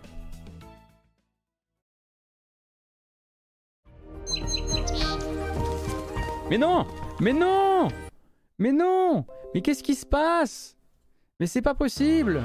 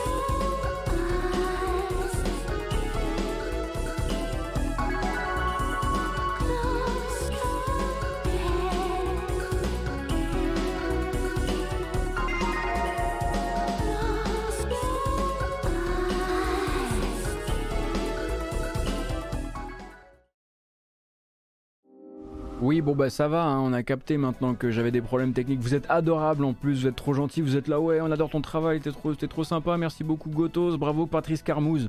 Je l'ai complètement mérité, tout ce que vous racontez, c'est vrai, tout est vrai. Alors, c'est pas grave, aujourd'hui ça va être un peu plus galère que les autres fois. Allez, direction Exo One. Euh, j'imagine qu'au moment où je vais appuyer sur le bouton, ça va lancer le mauvais, évidemment. Euh, c'est pas très grave. Allez hop. Euh, et donc, Exo One, ce sera pour le jeudi 18. Donc ce jeudi, hein, puisque c'est le calendrier des sorties. Oh, quand je vois tout ce que j'ai encore à lancer et rien qui fonctionne, au top. Let's go. Du coup, pas ça quoi. Ben pas ça non plus, mais on y est bientôt. Hein.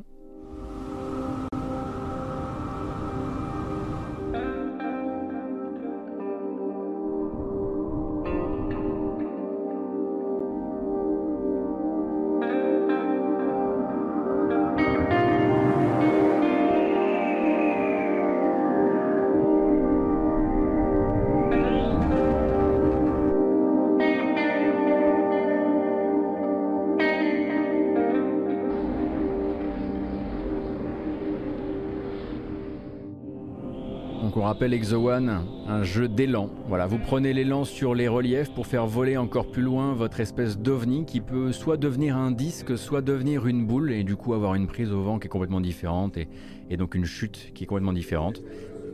Un pur jeu, d'exploration et forcément un peu un ovni, un sorti jeudi donc sur PC et Xbox.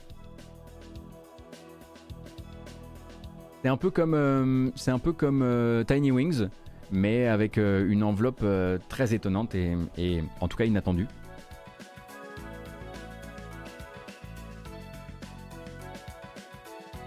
Et euh, très très hâte du coup de pouvoir, de pouvoir essayer celui-ci. Alors, est-ce qu'il y a une démo actuellement pour, pour Exo One? Moi je sais que j'avais été charmé la première fois que je l'avais pris en main. Depuis, comme je le disais, je, je lève un peu le pied là-dessus. il y a encore une démo, d'accord. Ah bah c'est parfait cette affaire. Oh, ça, on va le streamer hein, cette semaine, hein, c'est sûr. À mon avis, euh, à mon avis jeudi, euh, euh, c'est stream Exo One. Hein. On dirait la sensation, de glisse de Race de Sun, ça va pas ce matin. J'espère que ce sera meilleur que celle de Race de Sun quand même.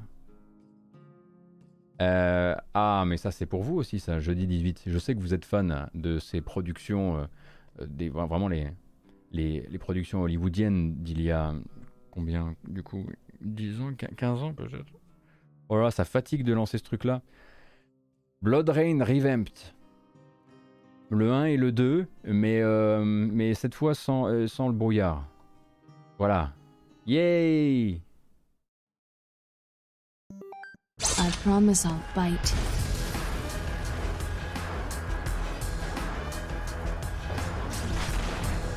It's me, alright. Keep running. Can.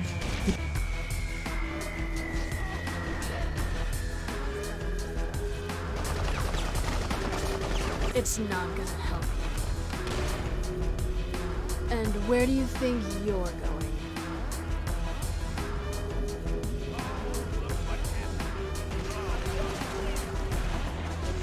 Donc Blood Rain, un jeu d'action euh, gentiment horreur de l'année 2006 pour rappel, Réalisateur Uwe Ball. Ah non, c'est pour le film. Ah, j'ai eu peur. Ah, il m'a fait peur. C'est 2002 Blood Rain, la vache. Oh là là, l'enfer. Publicité pour euh, Canard PC, au calme. Donc Revamped, euh, c'est Blood Rain 1 et 2 euh, qui ressortent effectivement avec cette version, cette version si on peut dire. Voilà, c'est un, c'est juste un remaster HD. Hein. Euh, c'est Sigurat Interactive qui s'occupe de ça. Le but c'est de se refaire un peu de caillasse sur, euh, euh, du fond de catalogue. Pas de panique, ne touchez pas à votre téléviseur, ce sera vite, reparti, je pense, puisque je vois pas ça faire des ventes absolument stratosphériques. Mais peut-être que si vous avez envie de découvrir effectivement le, platformer d'action des années, des années 2000, pourquoi pas. C'est pas totalement à exclure, mais ce, ce ne sont pas de grands jeux. Est-ce qu'on connaît le prix? Oh là, ils vont probablement se faire plaisir là-dessus, je pense. Ça sent la collection à 30 balles. Et donc ça c'était pour jeudi et vendredi, bah vendredi, euh, euh, ah vendredi ça va être bien. Ah oui oui oui oui oui.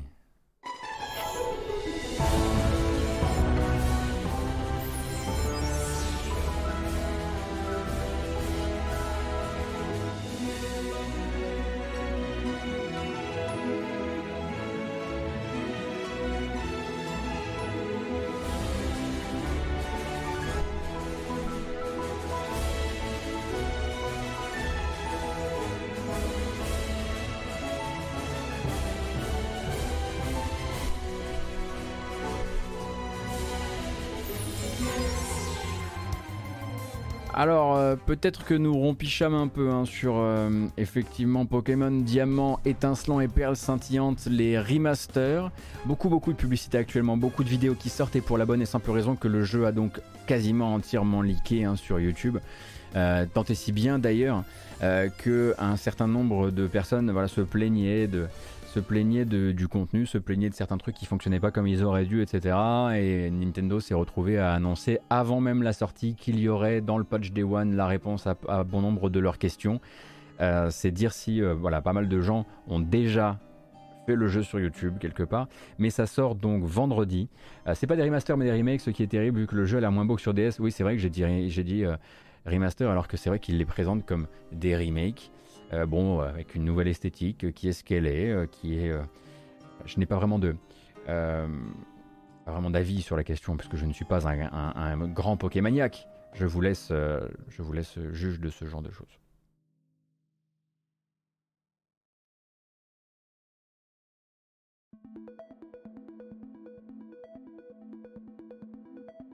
Mmh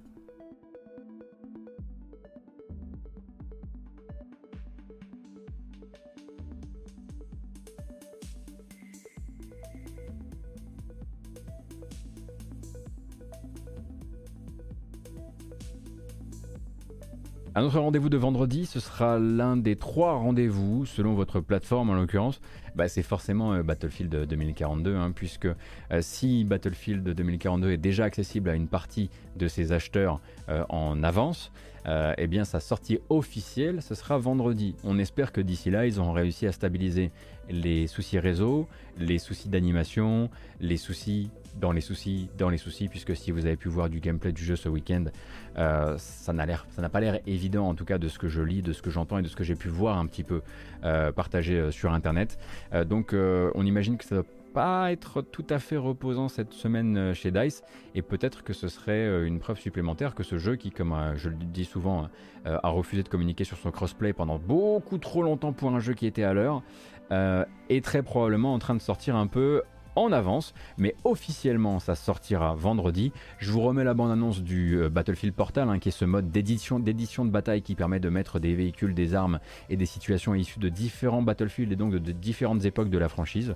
Et puis ensuite on passera sur le troisième jeu de notre vendredi.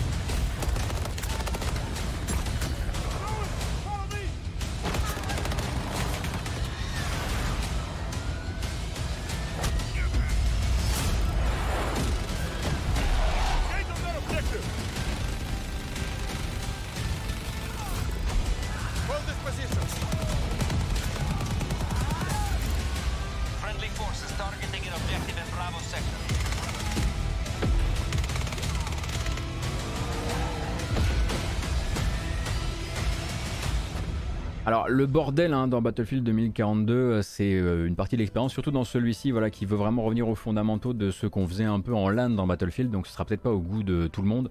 Moi, j'avoue que je suis très intéressé par euh, l'autre mode de jeu, parce qu'en gros, vous avez le mode, on va dire conquête même si c'est un mélange de plusieurs modes, mais le mode conquête classique avec ses quoi, euh, c'est cette map, c'est ça? Euh, de l'autre, vous avez donc le Battlefield Portal qui est ça, qui va utiliser des maps d'anciens épisodes, des armes d'anciens épisodes pour faire des éditeurs de bataille. Il faudra voir en fait à laquelle vitesse accélère ce mode-là en, termes de, euh, en termes de, de, créativité des joueurs, puisque le but c'est aussi de pouvoir vraiment éditer toutes les règles en termes de, en termes de bataille. Par exemple, faire du 4 contre 96.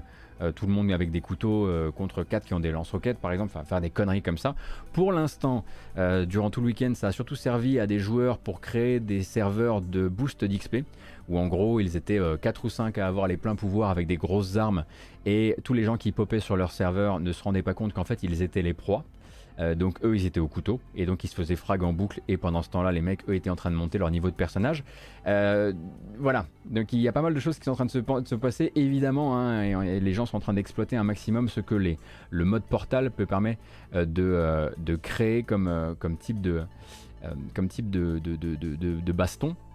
Mais à côté de ça, moi, ce qui m'intéresse, ce sera aussi le hasard de plus comment ça s'appelle, euh, Hazard Mode ou je sais plus quoi. Enfin bref, c'est le, la version, euh, le mode coop que j'ai pas encore essayé. Moi, je m'essaierai au jeu. Là, je vais pas avoir le temps avant la sortie beaucoup, beaucoup. Euh, du coup, je n'aurai pas d'avis vraiment très, très complet à formuler tout de suite, mais je suis sûr que plein de gens en auront. Vous aurez les tests à l'heure, vu que beaucoup de gens y jouent déjà. Attendez-vous peut-être justement à ce que soit peut-être, comment dire, pointer l'état technique du jeu, entre autres choses, et peut-être aussi le contenu dans celui-ci, puisqu'ils ont fait le choix de ne pas mettre de mode solo, ce qui moi ne me pose aucun problème parce que je m'en fous, euh, mais on se rend compte que pour beaucoup de gens c'est un problème.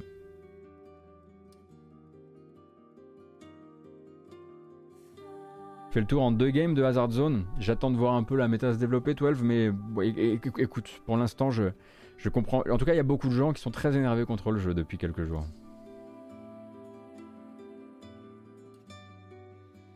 Inoki Pesto, j'ai beaucoup apprécié mon, essai de Elden Ring, oui, effectivement. C'est vrai que c'était pas la thématique du matin, mais j'ai beaucoup apprécié mon, temps passé. Euh, la VOD est disponible sur Twitch. Hein. Ce sont des tests faits chez l'éditeur, donc pas très crédibles. Euh, je ne pense pas que ce soit des tests faits chez l'éditeur euh, Benji est là. c'était pas Code qui justement avait encore lancé une, une série de tests encadrés par l'éditeur? Ou c'était Battlefield? C'est peut-être Battlefield? Non, je parlais des tests qui sortiront à la sortie, moi. Hein. Euh, moi, je vous moi, je vous recommanderais jamais. C'était Battlefield. Moi, j'irai jamais vous recommander les reviews in progress de gens qui sont allés faire, euh, euh, la roue et faire des, faire galipettes chez l'éditeur. Hein. Jamais. Et alors, au, grand jamais. Du coup, je vous disais justement, attendez, attendez vraiment les tests post-sortie. Parce que du coup, ça veut probablement dire que les autres médias n'auront accès qu'à la même version que nous, à savoir l'espèce d'accès anticipé là. Donc euh, si chacun a eu le temps bah, de se payer un accès anticipé et est en train de jouer sur cette version là, voilà.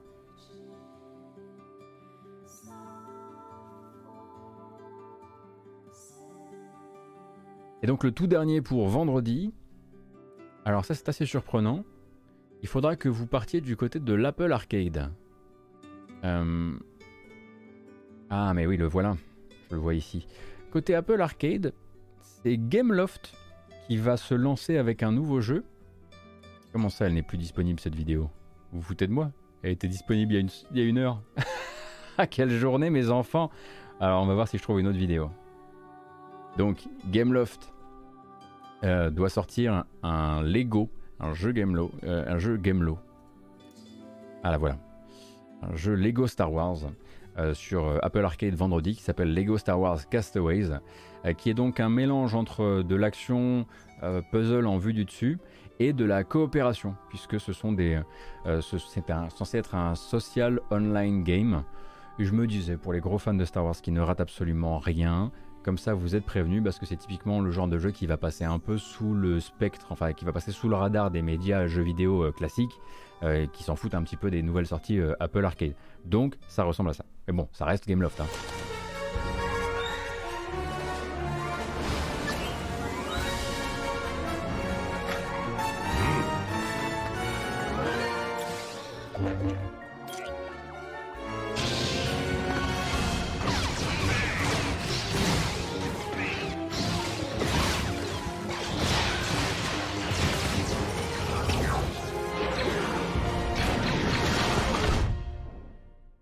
Apple Arcade donc vendredi pour Lego Star Wars Castaways. Euh, faudra voir ce que ça vaut, ça a l'air bordélique comme tout, mais ça a l'air d'être effectivement le jeu euh, casual. Euh, ça fait un peu hack and slash casual vu d'ici.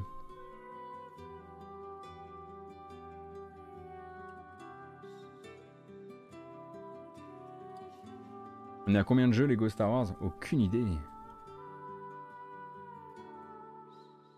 Aucune idée. Mais c'est une bonne question. Je les compte plus. Je les ai déjà comptés à un moment ou à un autre. Je ne sais pas. 1585 personnes pour me regarder le jour où c'est vraiment le jour de tous les problèmes techniques. Bonjour, j'espère que ça va. Je suis désolé pour toutes les bonaldies. Bon, il y, a des fois comme ça.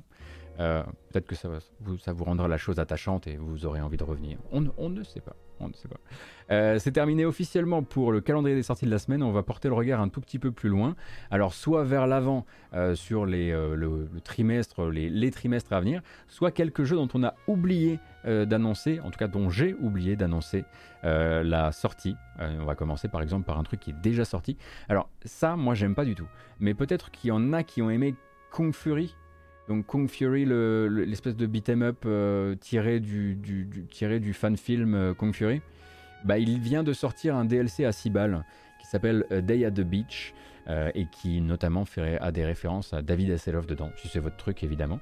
Moi je suis pas fan, mais ça veut pas dire que vous n'avez pas le droit de l'être.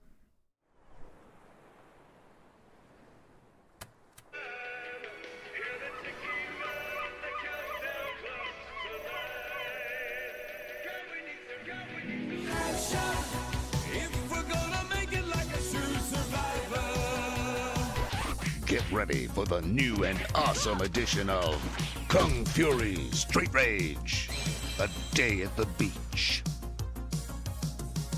What could possibly be more epic than a true hero? Another hero! Double Trouble. Enjoy the breathtaking multiplayer as Player 2 joins the fight. Yeah, two! Because teamwork makes the dream work. Play as Hasselhoff. The world's most iconic lifeguard steps in with his singing prowess and... Oh, that's some nice chest hair, sir. More action. More awesome. This game just has more. Choose your stage. Punch Nazis in the sewers, on the beach, in the Viking Age. Hell, punch Nazis everywhere, all the time. Kung Fury. Street Rage. A Day at the Beach. Available right now on Steam. Voilà, donc 6 euros hein, pour ce A Day at the Beach qui est un DLC pour le jeu qui était sorti précédemment. Moi, Kung Fury, honnêtement, euh, même le, film, euh, le film au bout de 5-10 minutes, j'étais déjà. Je. Comment dire je, pliais sous la force du forçage. Mais je sais qu'il y a plein de gens qui trouvent ça beaucoup plus cool. Alors, euh, c'est cool, je suis bien content pour vous dans ce cas. Euh, ah, le prochain est sorti le 11 novembre. Nous, on en a déjà parlé ici. Le problème, c'est qu'on n'a jamais finalement streamé le jeu.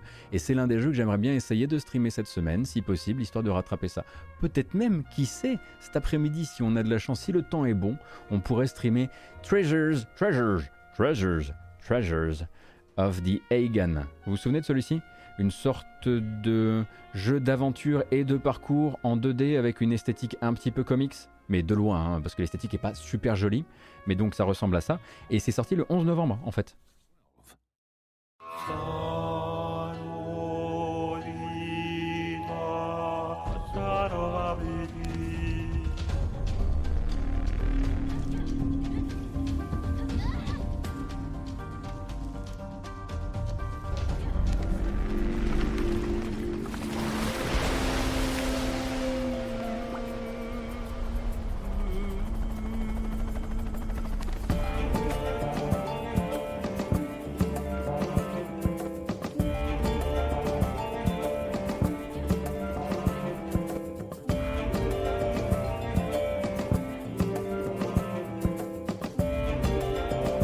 C'est plus BD que comics, enfin c'est plus DeviantArt que tout en fait. Mais en l'occurrence, bon voilà, si vous voulez du parcours, si vous voulez peut-être un jeu à flow avec quelques puzzles, il semblerait que le feeling soit très agréable et que ça permette de vraiment dépasser euh, la DA qui est effectivement euh, ce qu'elle est.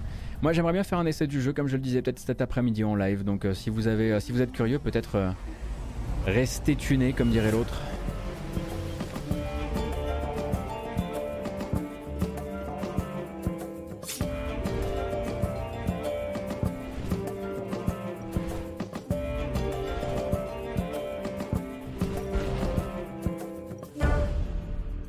Treasures, donc je vous laisse le noter celui-ci parce que c'est pas évident, Treasures of the Hagan, A-E-A-E-G-E-A-N,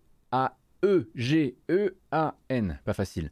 Sorti donc le 11 novembre sur Xbox, sur, PS, sur PlayStation, sur Switch et sur PC.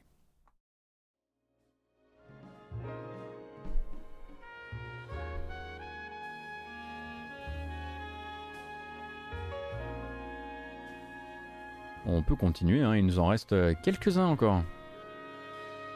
Ah bah un autre jeu effectivement déjà sorti si vous aimez euh, si vous aimez quand ça force. Si vous aimez Tryhard. Si vous n'avez peur de rien ou presque. C'était le 12 novembre qui est sorti Hop Legs. Hop Legs, c'est très simple. Il va falloir progresser dans des niveaux. Vous êtes un carré et vous pouvez avec les touches de votre, de votre pad sortir un pied de chacune de vos arêtes. Et après, euh, des, mer des merdes ziziches. Do you have what it takes to save the world? Do you have what it takes to hop? Play as Hoppus, a newly squared wizard's apprentice, trying to save the world, one leg at a time. Embark on a glorious mission to reach the king before it's, uh, uh, uh something about a prophecy? Conquer harsh terrain and master even the most challenging of climbs. And if you need a helping leg, Donc possibilité de jouer, euh, de jouer effectivement en coopération. On sent que c'est voilà le, le jeu qui fait rager. Euh, alors ce n'est pas forcément euh, Getting Over It, mais ça rappelle pas mal de jeux d'exploration et de progression physiquée basés sur votre, votre plaisir à rager principalement. Il y a du VS Mode, mais je suis pas sûr que ce soit le truc le plus intéressant du jeu. Il paraît que c'est pas mal en fait, hein, le petit Hoplegs, disponible sur Switch et PC depuis le 12 novembre. Oui, effectivement, c'est du jeu, on va dire, pour youtubeurs, mais il y a plein de gens qui aiment bien euh, râler chez eux euh, sans forcément avoir une caméra braquée sur eux, vous savez, c'est, c'est pas, c'est pas forcément le seul public. Mais c'est effectivement un jeu pour MV. D'ailleurs, n'hésitez pas à aller lui conseiller. Moi, je me délecterai de ses larmes par, euh, par, Twitch interposé. Ça me va très bien comme programme. Bon, tout n'est pas forcément du jeu à rage ou du jeu à skill. Euh, puisque je pensais que c'était déjà le cas, mais c'est seulement... Euh, ce sera quand? Le 16 novembre, demain. Demain qui arrivera donc sur Xbox et PlayStation, A Short Hike. Je pense que du coup il était déjà sur Switch et sur PC, mais pas encore sur les consoles de salon. Et A Short Hike, du coup, hein, c'est deux heures de la balade, de la pure douceur, de l'évasion. Euh, zéro défi. Et juste vous, une petite montagne et de la très très douce musique, il y en a même dans la matinale.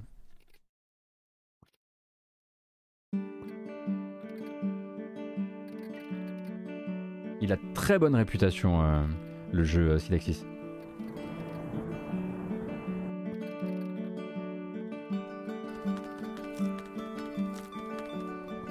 Oui, non, mais il y a bien sûr un peu d'exploration, mais ce que je veux dire, c'est que voilà. C'est un peu l'anti-Elden Ring, on est quand même d'accord.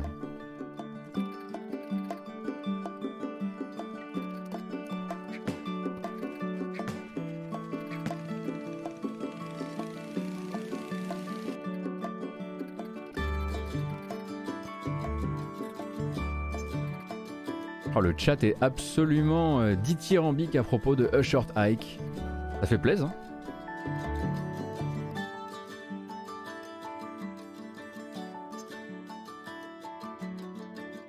Donc disponible sur console Xbox et PlayStation à partir de demain. Et ça doit pas coûter bien cher cette affaire.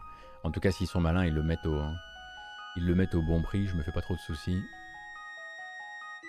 Bon, après, moi, j'ai des engagements hein, qui ont été pris euh, il y a longtemps, que je regrette hein, pour la plupart, euh, qui vont m'amener aussi à vous dire bon ben voilà, figurez-vous que le 30 novembre, selon le Season Pass euh, qu'ont pu acquérir une partie des acheteurs de Guilty Gear Strive, il y a un nouveau personnage qui arrive, il s'appelle Happy Chaos, le chaos heureux. et si, en fait, si je montre pas le trailer, la modération me lâche. Et si la modération me lâche, on va se retrouver effectivement face à une véritable émeute. Euh, donc euh, c'est le tribut que je paie, c'est de vous présenter euh, la bande-annonce, alors en japonais parce que je me fous pas de votre gueule, de Happy Chaos. こんなこと言っても信じられないだろうけどさ君たちの健闘を心の底から祈るよまた会いたいからさ It took me 10 years to find the answer something I forgot about it in two seconds. That's about it.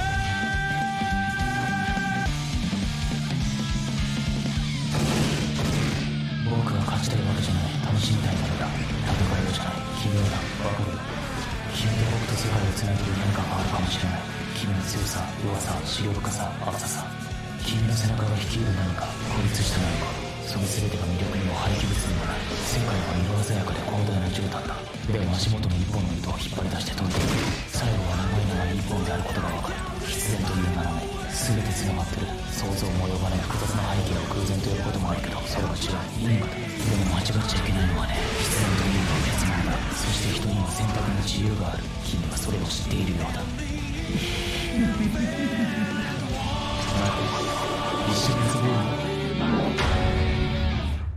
Alors je tiens quand même à prévenir euh, voilà, les gens qui nous écoutent en podcast, c'est pas moi qui avais mis deux vidéos en même temps, hein. c'est vraiment, voilà, vraiment Arxis qui s'est dit ce trailer est une excellente idée.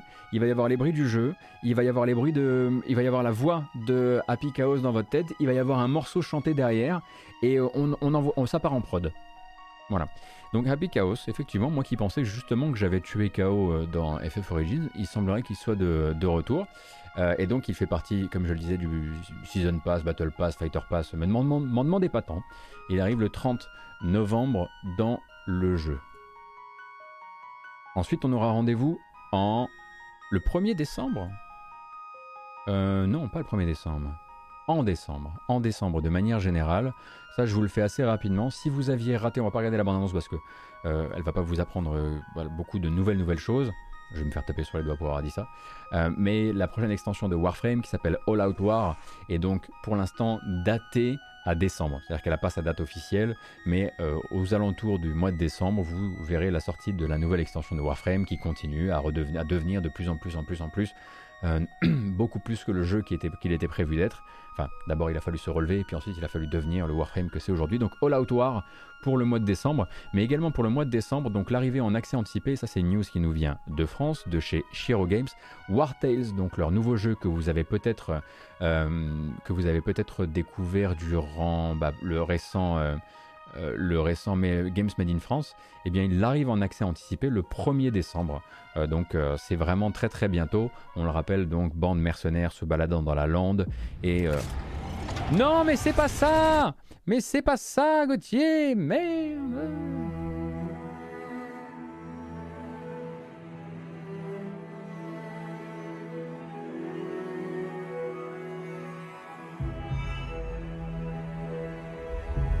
Je le disais, se baladant dans la lande, flûte alors, et réalisant des missions pour améliorer encore plus cette fameuse bande de mercenaires.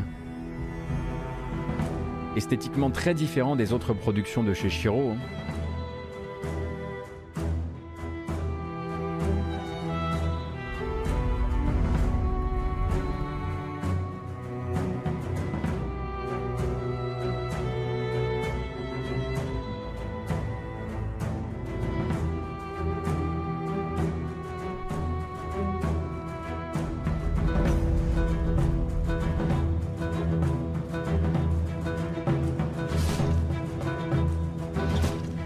Faudra voir un petit peu le contenu qui sera disponible dans cette arrivée en accès anticipé. On le rappelle, arrivée en accès anticipé, euh, puisque la démo était effectivement, comme le dit le chat, euh, assez, euh, assez chiche sur, bah, le contenu hein, déjà. et donc entrée en accès anticipé le 1er décembre, et ensuite Shiro Games prévoit d'y rester pendant 12 mois. du coup ça va, ça vous laisse un peu de, ça vous laisse un peu de temps.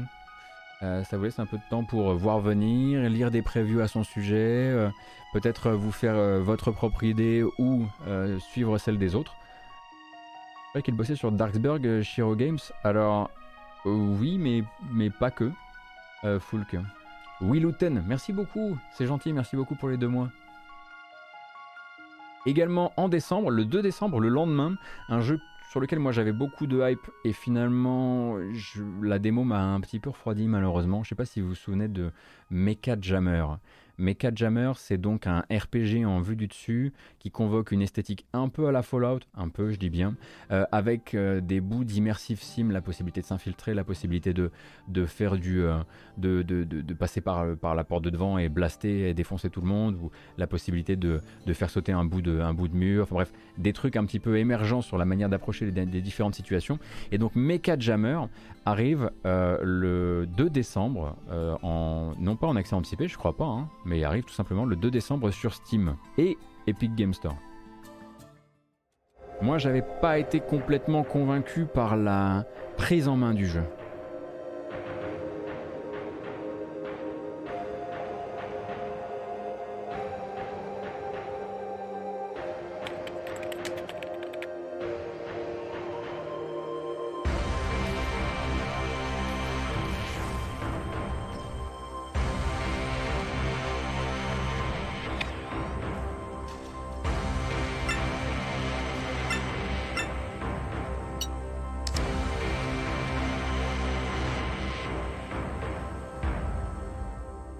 Dans Mecha Jammer, le problème c'est que tout ce qu'il vous montre, tout ce qu'il vous propose de faire, c'est hyper intéressant. Drive-by en bagnole sur un, camp, de, un camp où, sont stationnés des gardes, possibilité de passer dans le dos, possibilité de changer les armes, vos armes et celles de vos, de vos compagnons, des combats au tour par tour, etc. Mais la manière dont il les interprète pour l'instant, en tout cas dans la manière dont il les interprétait dans la démo qui était disponible cet été, c'était foutraque au possible. Il fallait faire euh, des combinaisons de, euh, de, touches dans tous les sens. Les menus n'étaient pas clairs. Donc juste peut-être prudence à propos de ce jeu-là et attendez peut-être tout simplement les tests. On aura probablement l'occasion d'y retourner, mais je suis sûr qu'il y a je sais pas si le, je sais pas si le, la presse euh, généraliste, enfin généraliste JV, aura le temps de s'y pencher parce que c'est vraiment un jeu niche.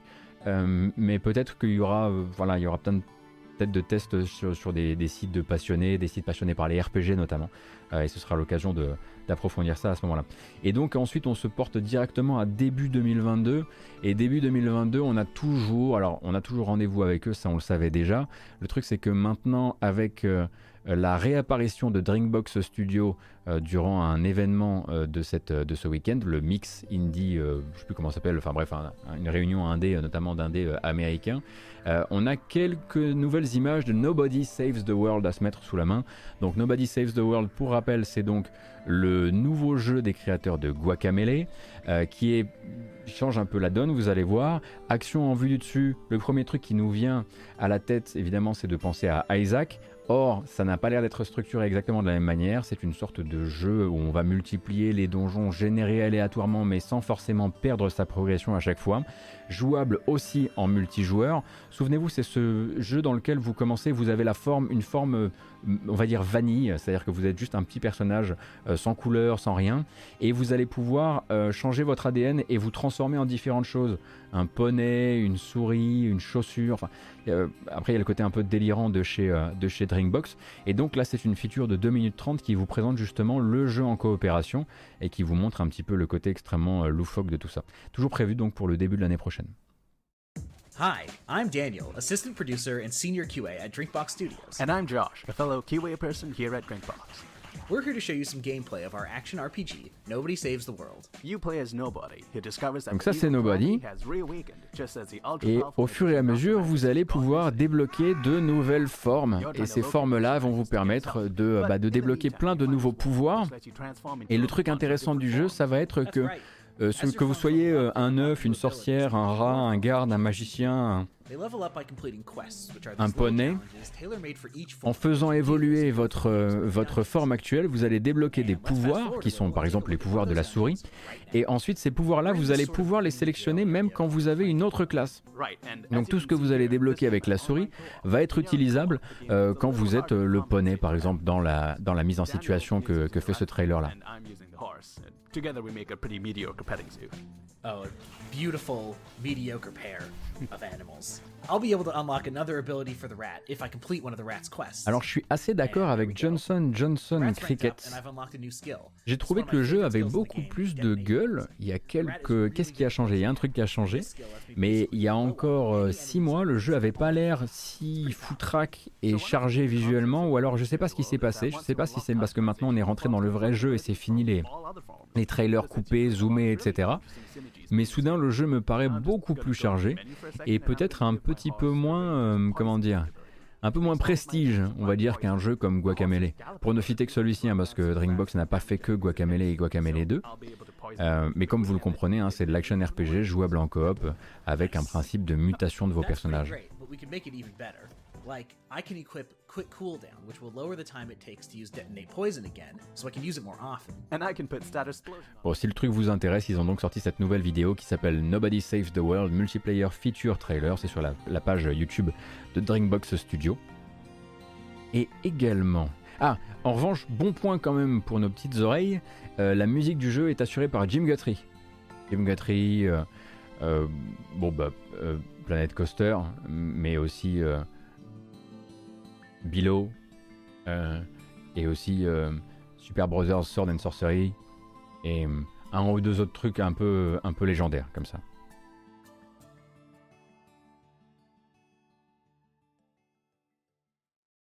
Ah, le prochain, je sais à qui je le destine. Je sais pas si Sbeb est sur le chat ou pas. Parfois Baby One est là, parfois pas. En l'occurrence, c'est vraiment un jeu, voilà, pour une clientèle qui aime peut-être aussi l'aspect un petit peu euh, les années PC 88-98 avec euh, comment dire, des esthétiques un peu, on va dire olé olé. À la base, ce n'est pas un jeu olé olé. C'est un jeu de simulation de marché financier qui s'appelle Stonks 98000, euh, Stonk 9800 euh, Stock Market Simulator. Le truc, c'est que son esthétique est celle d'un jeu japonais PC 88 ou 98. Let's go.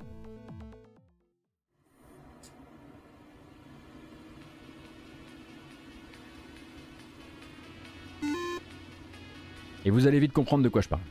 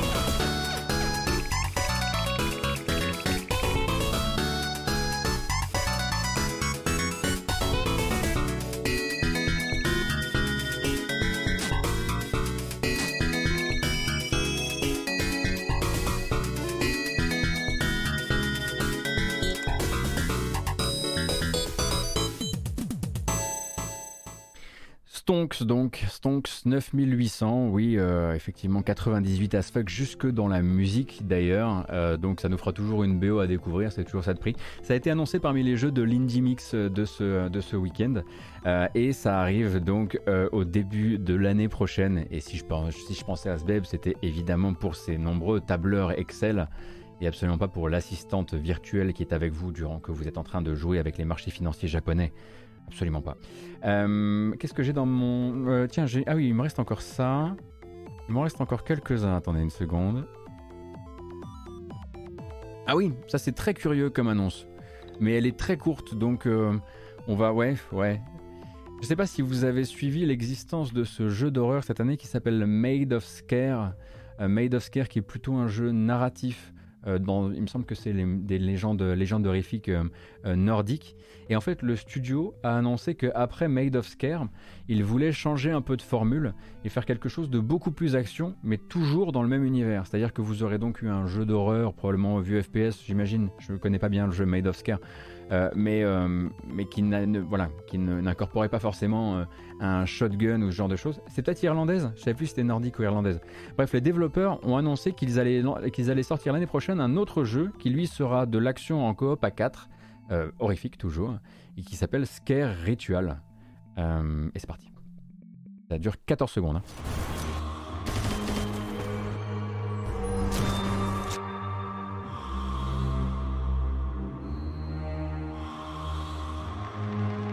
Voilà, c'est tout.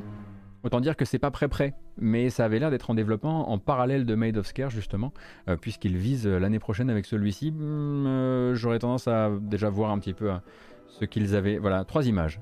Mais bon, je l'avais mis dans ma playlist, alors euh, je vous l'ai mis quand même, mais effectivement, c'est pas le truc le plus satisfaisant qu'on ait à regarder. Le prochain est assez rigolo parce qu'il est tout mignon. Ça fait partie de ces jeux euh, qui ont été euh, présentés durant le petit segment Wholesome. Il y a eu un nouveau segment Wholesome, donc c'est des jeux doux, généralement pas tournés sur la violence, et plus tournés vers les chouettes sentiments, la chouette exploration, les belles couleurs, les, les directions artistiques dans lesquelles on se sent à l'aise.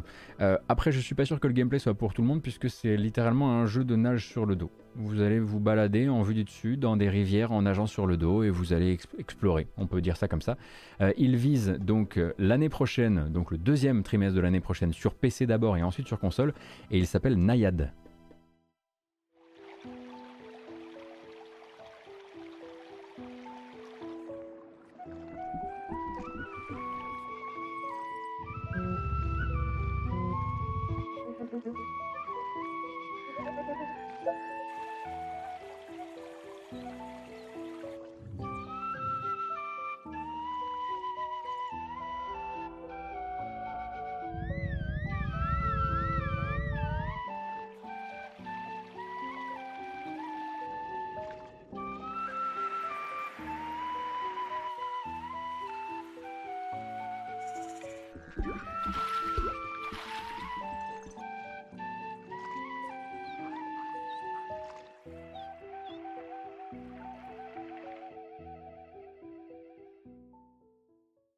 Donc par High Warp le, doux jeu Nayad. Ah, il reste quelques images magiques que je n'avais pas que je n'ai pas laissé filer. On les met, on les.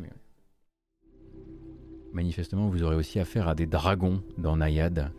Euh, oui, alors ce sera peut-être le jeu de la rompiche hein, pour euh, les personnes qui cherchent un minimum d'éléments de gameplay et de couches de gameplay différentes. Là, ça a l'air d'être vraiment de la pure exploration ambiance avec l'ASMR des blou blou blou et des, et des bruits de, et des bruits de cascade.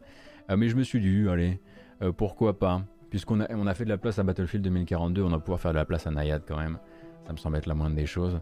Je crois que j'en ai encore un ou deux autres qui sont dans les petits mignons. Ah oui, Paradise March. Ou alors ça aussi, hein, pareil, c'est du, euh, c'est du, c'est de la, du pur jeu de douceur qui a été annoncé dans le même segment justement euh, tourné vers les jeux euh, wholesome. Paradise March donc lui vise, c'est précis, le 3 février prochain. C'est pas si loin, hein, c'est, c'est, euh, on sera quasiment à Elden Ring, euh, à Elden Ring moins 10 ou moins le quart, Euh, et donc sur PC je le disais.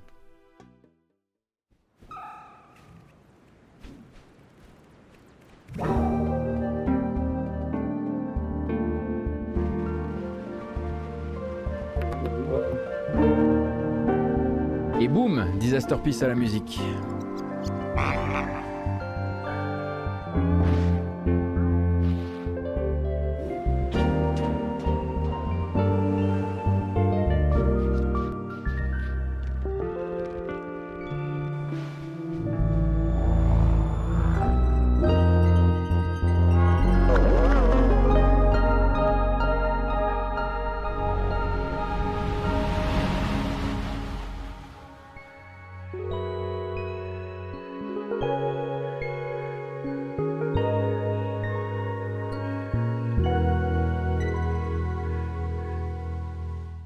Pour celui-ci, donc Paradise March, euh, qui vise, je le disais, le 3 février prochain, d'abord sur PC, et on l'imagine ensuite sur console, ça sent le jeu euh, tout, à fait, hein, tout à fait tourné vers, la Switch.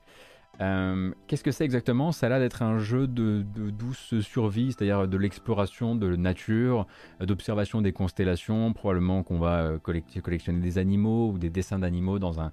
Ça, ressemble un petit peu à un jeu, à Castor Junior, si vous voulez, quoi. Avec une esthétique qui rappelle, c'est vrai, euh, Short Hike. On ne peut pas le, on ne peut pas le nier. Donc ça, c'était l'avant-dernier et le dernier. Oh, vous savez très bien ce que c'est. Si vous avez suivi les annonces du week-end, vous savez très bien ce que c'est. J'ai l'impression qu'au niveau du gameplay, ce sera pas aussi bien qu'on le voudrait, et pourtant, forcément, hein, celui-ci a fait bah, du bruit parce qu'il, euh, il, comment dire, pirate les systèmes de, marketing habituels en mettant en scène un chat, qui permet toujours à un développeur de faire beaucoup de bruit assez facilement. Little Kitty Big City semble de loin être une sorte de Untitled Goose Game avec un chat. À voir si c'est vraiment ça. Mais ça vise du coup euh, pas de date pour l'instant, même pas 2022, pas de date. Ils le disent, les chats n'admettent pas de deadline. C'est vrai que les chats font vraiment ce qu'ils veulent.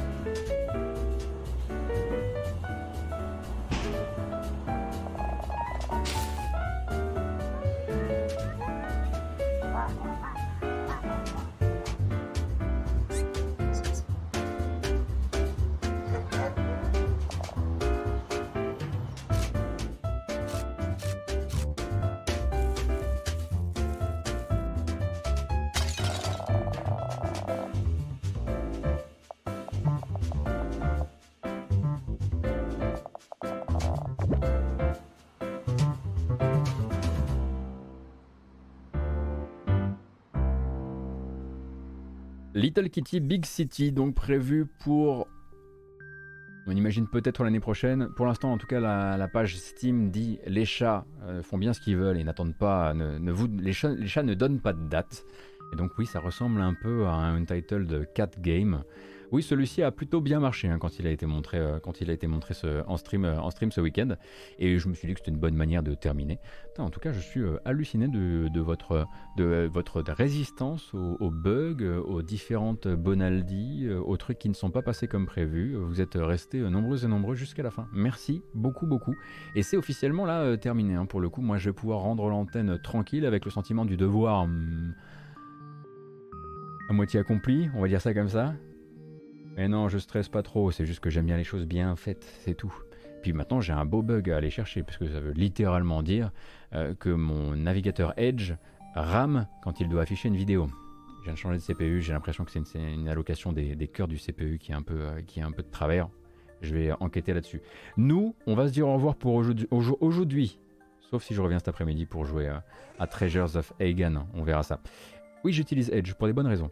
Euh, uniquement pour la matinale, sinon j'utilise pas Edge. Let's go? Let's go.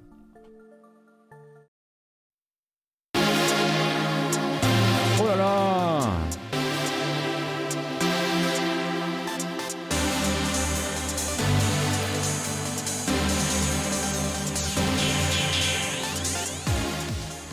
Évidemment désolé hein, pour cette saute de, du volume de, du morceau de musique, c'était indépendant de ma volonté, mais bon, ça rajoute qu'un petit peu à la légende de cette matinale. Merci beaucoup d'avoir été là, si nombreuses et nombreux, ça fait super plaisir. Merci beaucoup pour les follow, merci beaucoup pour les subs également. Merci euh, pour, aux quelques personnes qui sont passées sur YouTube. J'ai notamment vu passer, euh, je vais quand même, oui, oui, je préfère. Merci Dudu pour les 20 euros sur YouTube, ça fait super plaisir. Je rappelle effectivement que vous pouvez me soutenir soit euh, via Twitch, soit via Utip avec la page utip.io slash gotos qui permet de me soutenir un peu comme sur un Tipeee ou un Patreon, hein, ça fonctionne pareil, vous pouvez le faire de manière ponctuelle, soit euh, à un abonnement mensuel. Euh, cette vidéo s'en va évidemment hein, vers les plateformes et à commencer par YouTube avec une version chapitrée que vous devriez voir apparaître autour de 14h, un truc comme ça. Et puis ensuite la version audio qui, si tout se passe bien, devrait être générée normalement pour Spotify et consorts, euh, qui vous permettra de retrouver sur toutes les plateformes de podcast la matinale jeu vidéo. Euh, je devrais aller vérifier cette histoire de XML parce que aujourd'hui étant un jour de bug, il y a des chances qu'il me fasse encore des, misères aujourd'hui. Merci beaucoup encore une fois d'avoir été là. J'espère que ça vous a plu. On rappelle le, programme. Il n'y aura pas de matinale demain. Demain matin, au premier, euh, aux premières lueurs, je serai chez mon concessionnaire Citroën, n'est-ce pas? Euh, Et du coup, ce sera pour les matinales de cette semaine, lundi, mercredi et vendredi en grâce matinale. Je prends aussi mon jeudi pour des questions perso. prenez grand soin de vous. Il n'est que 11h33. Donc la semaine ne fait que commencer. Faites bien du courage. Et je vous dis évidemment merci. Allez à plus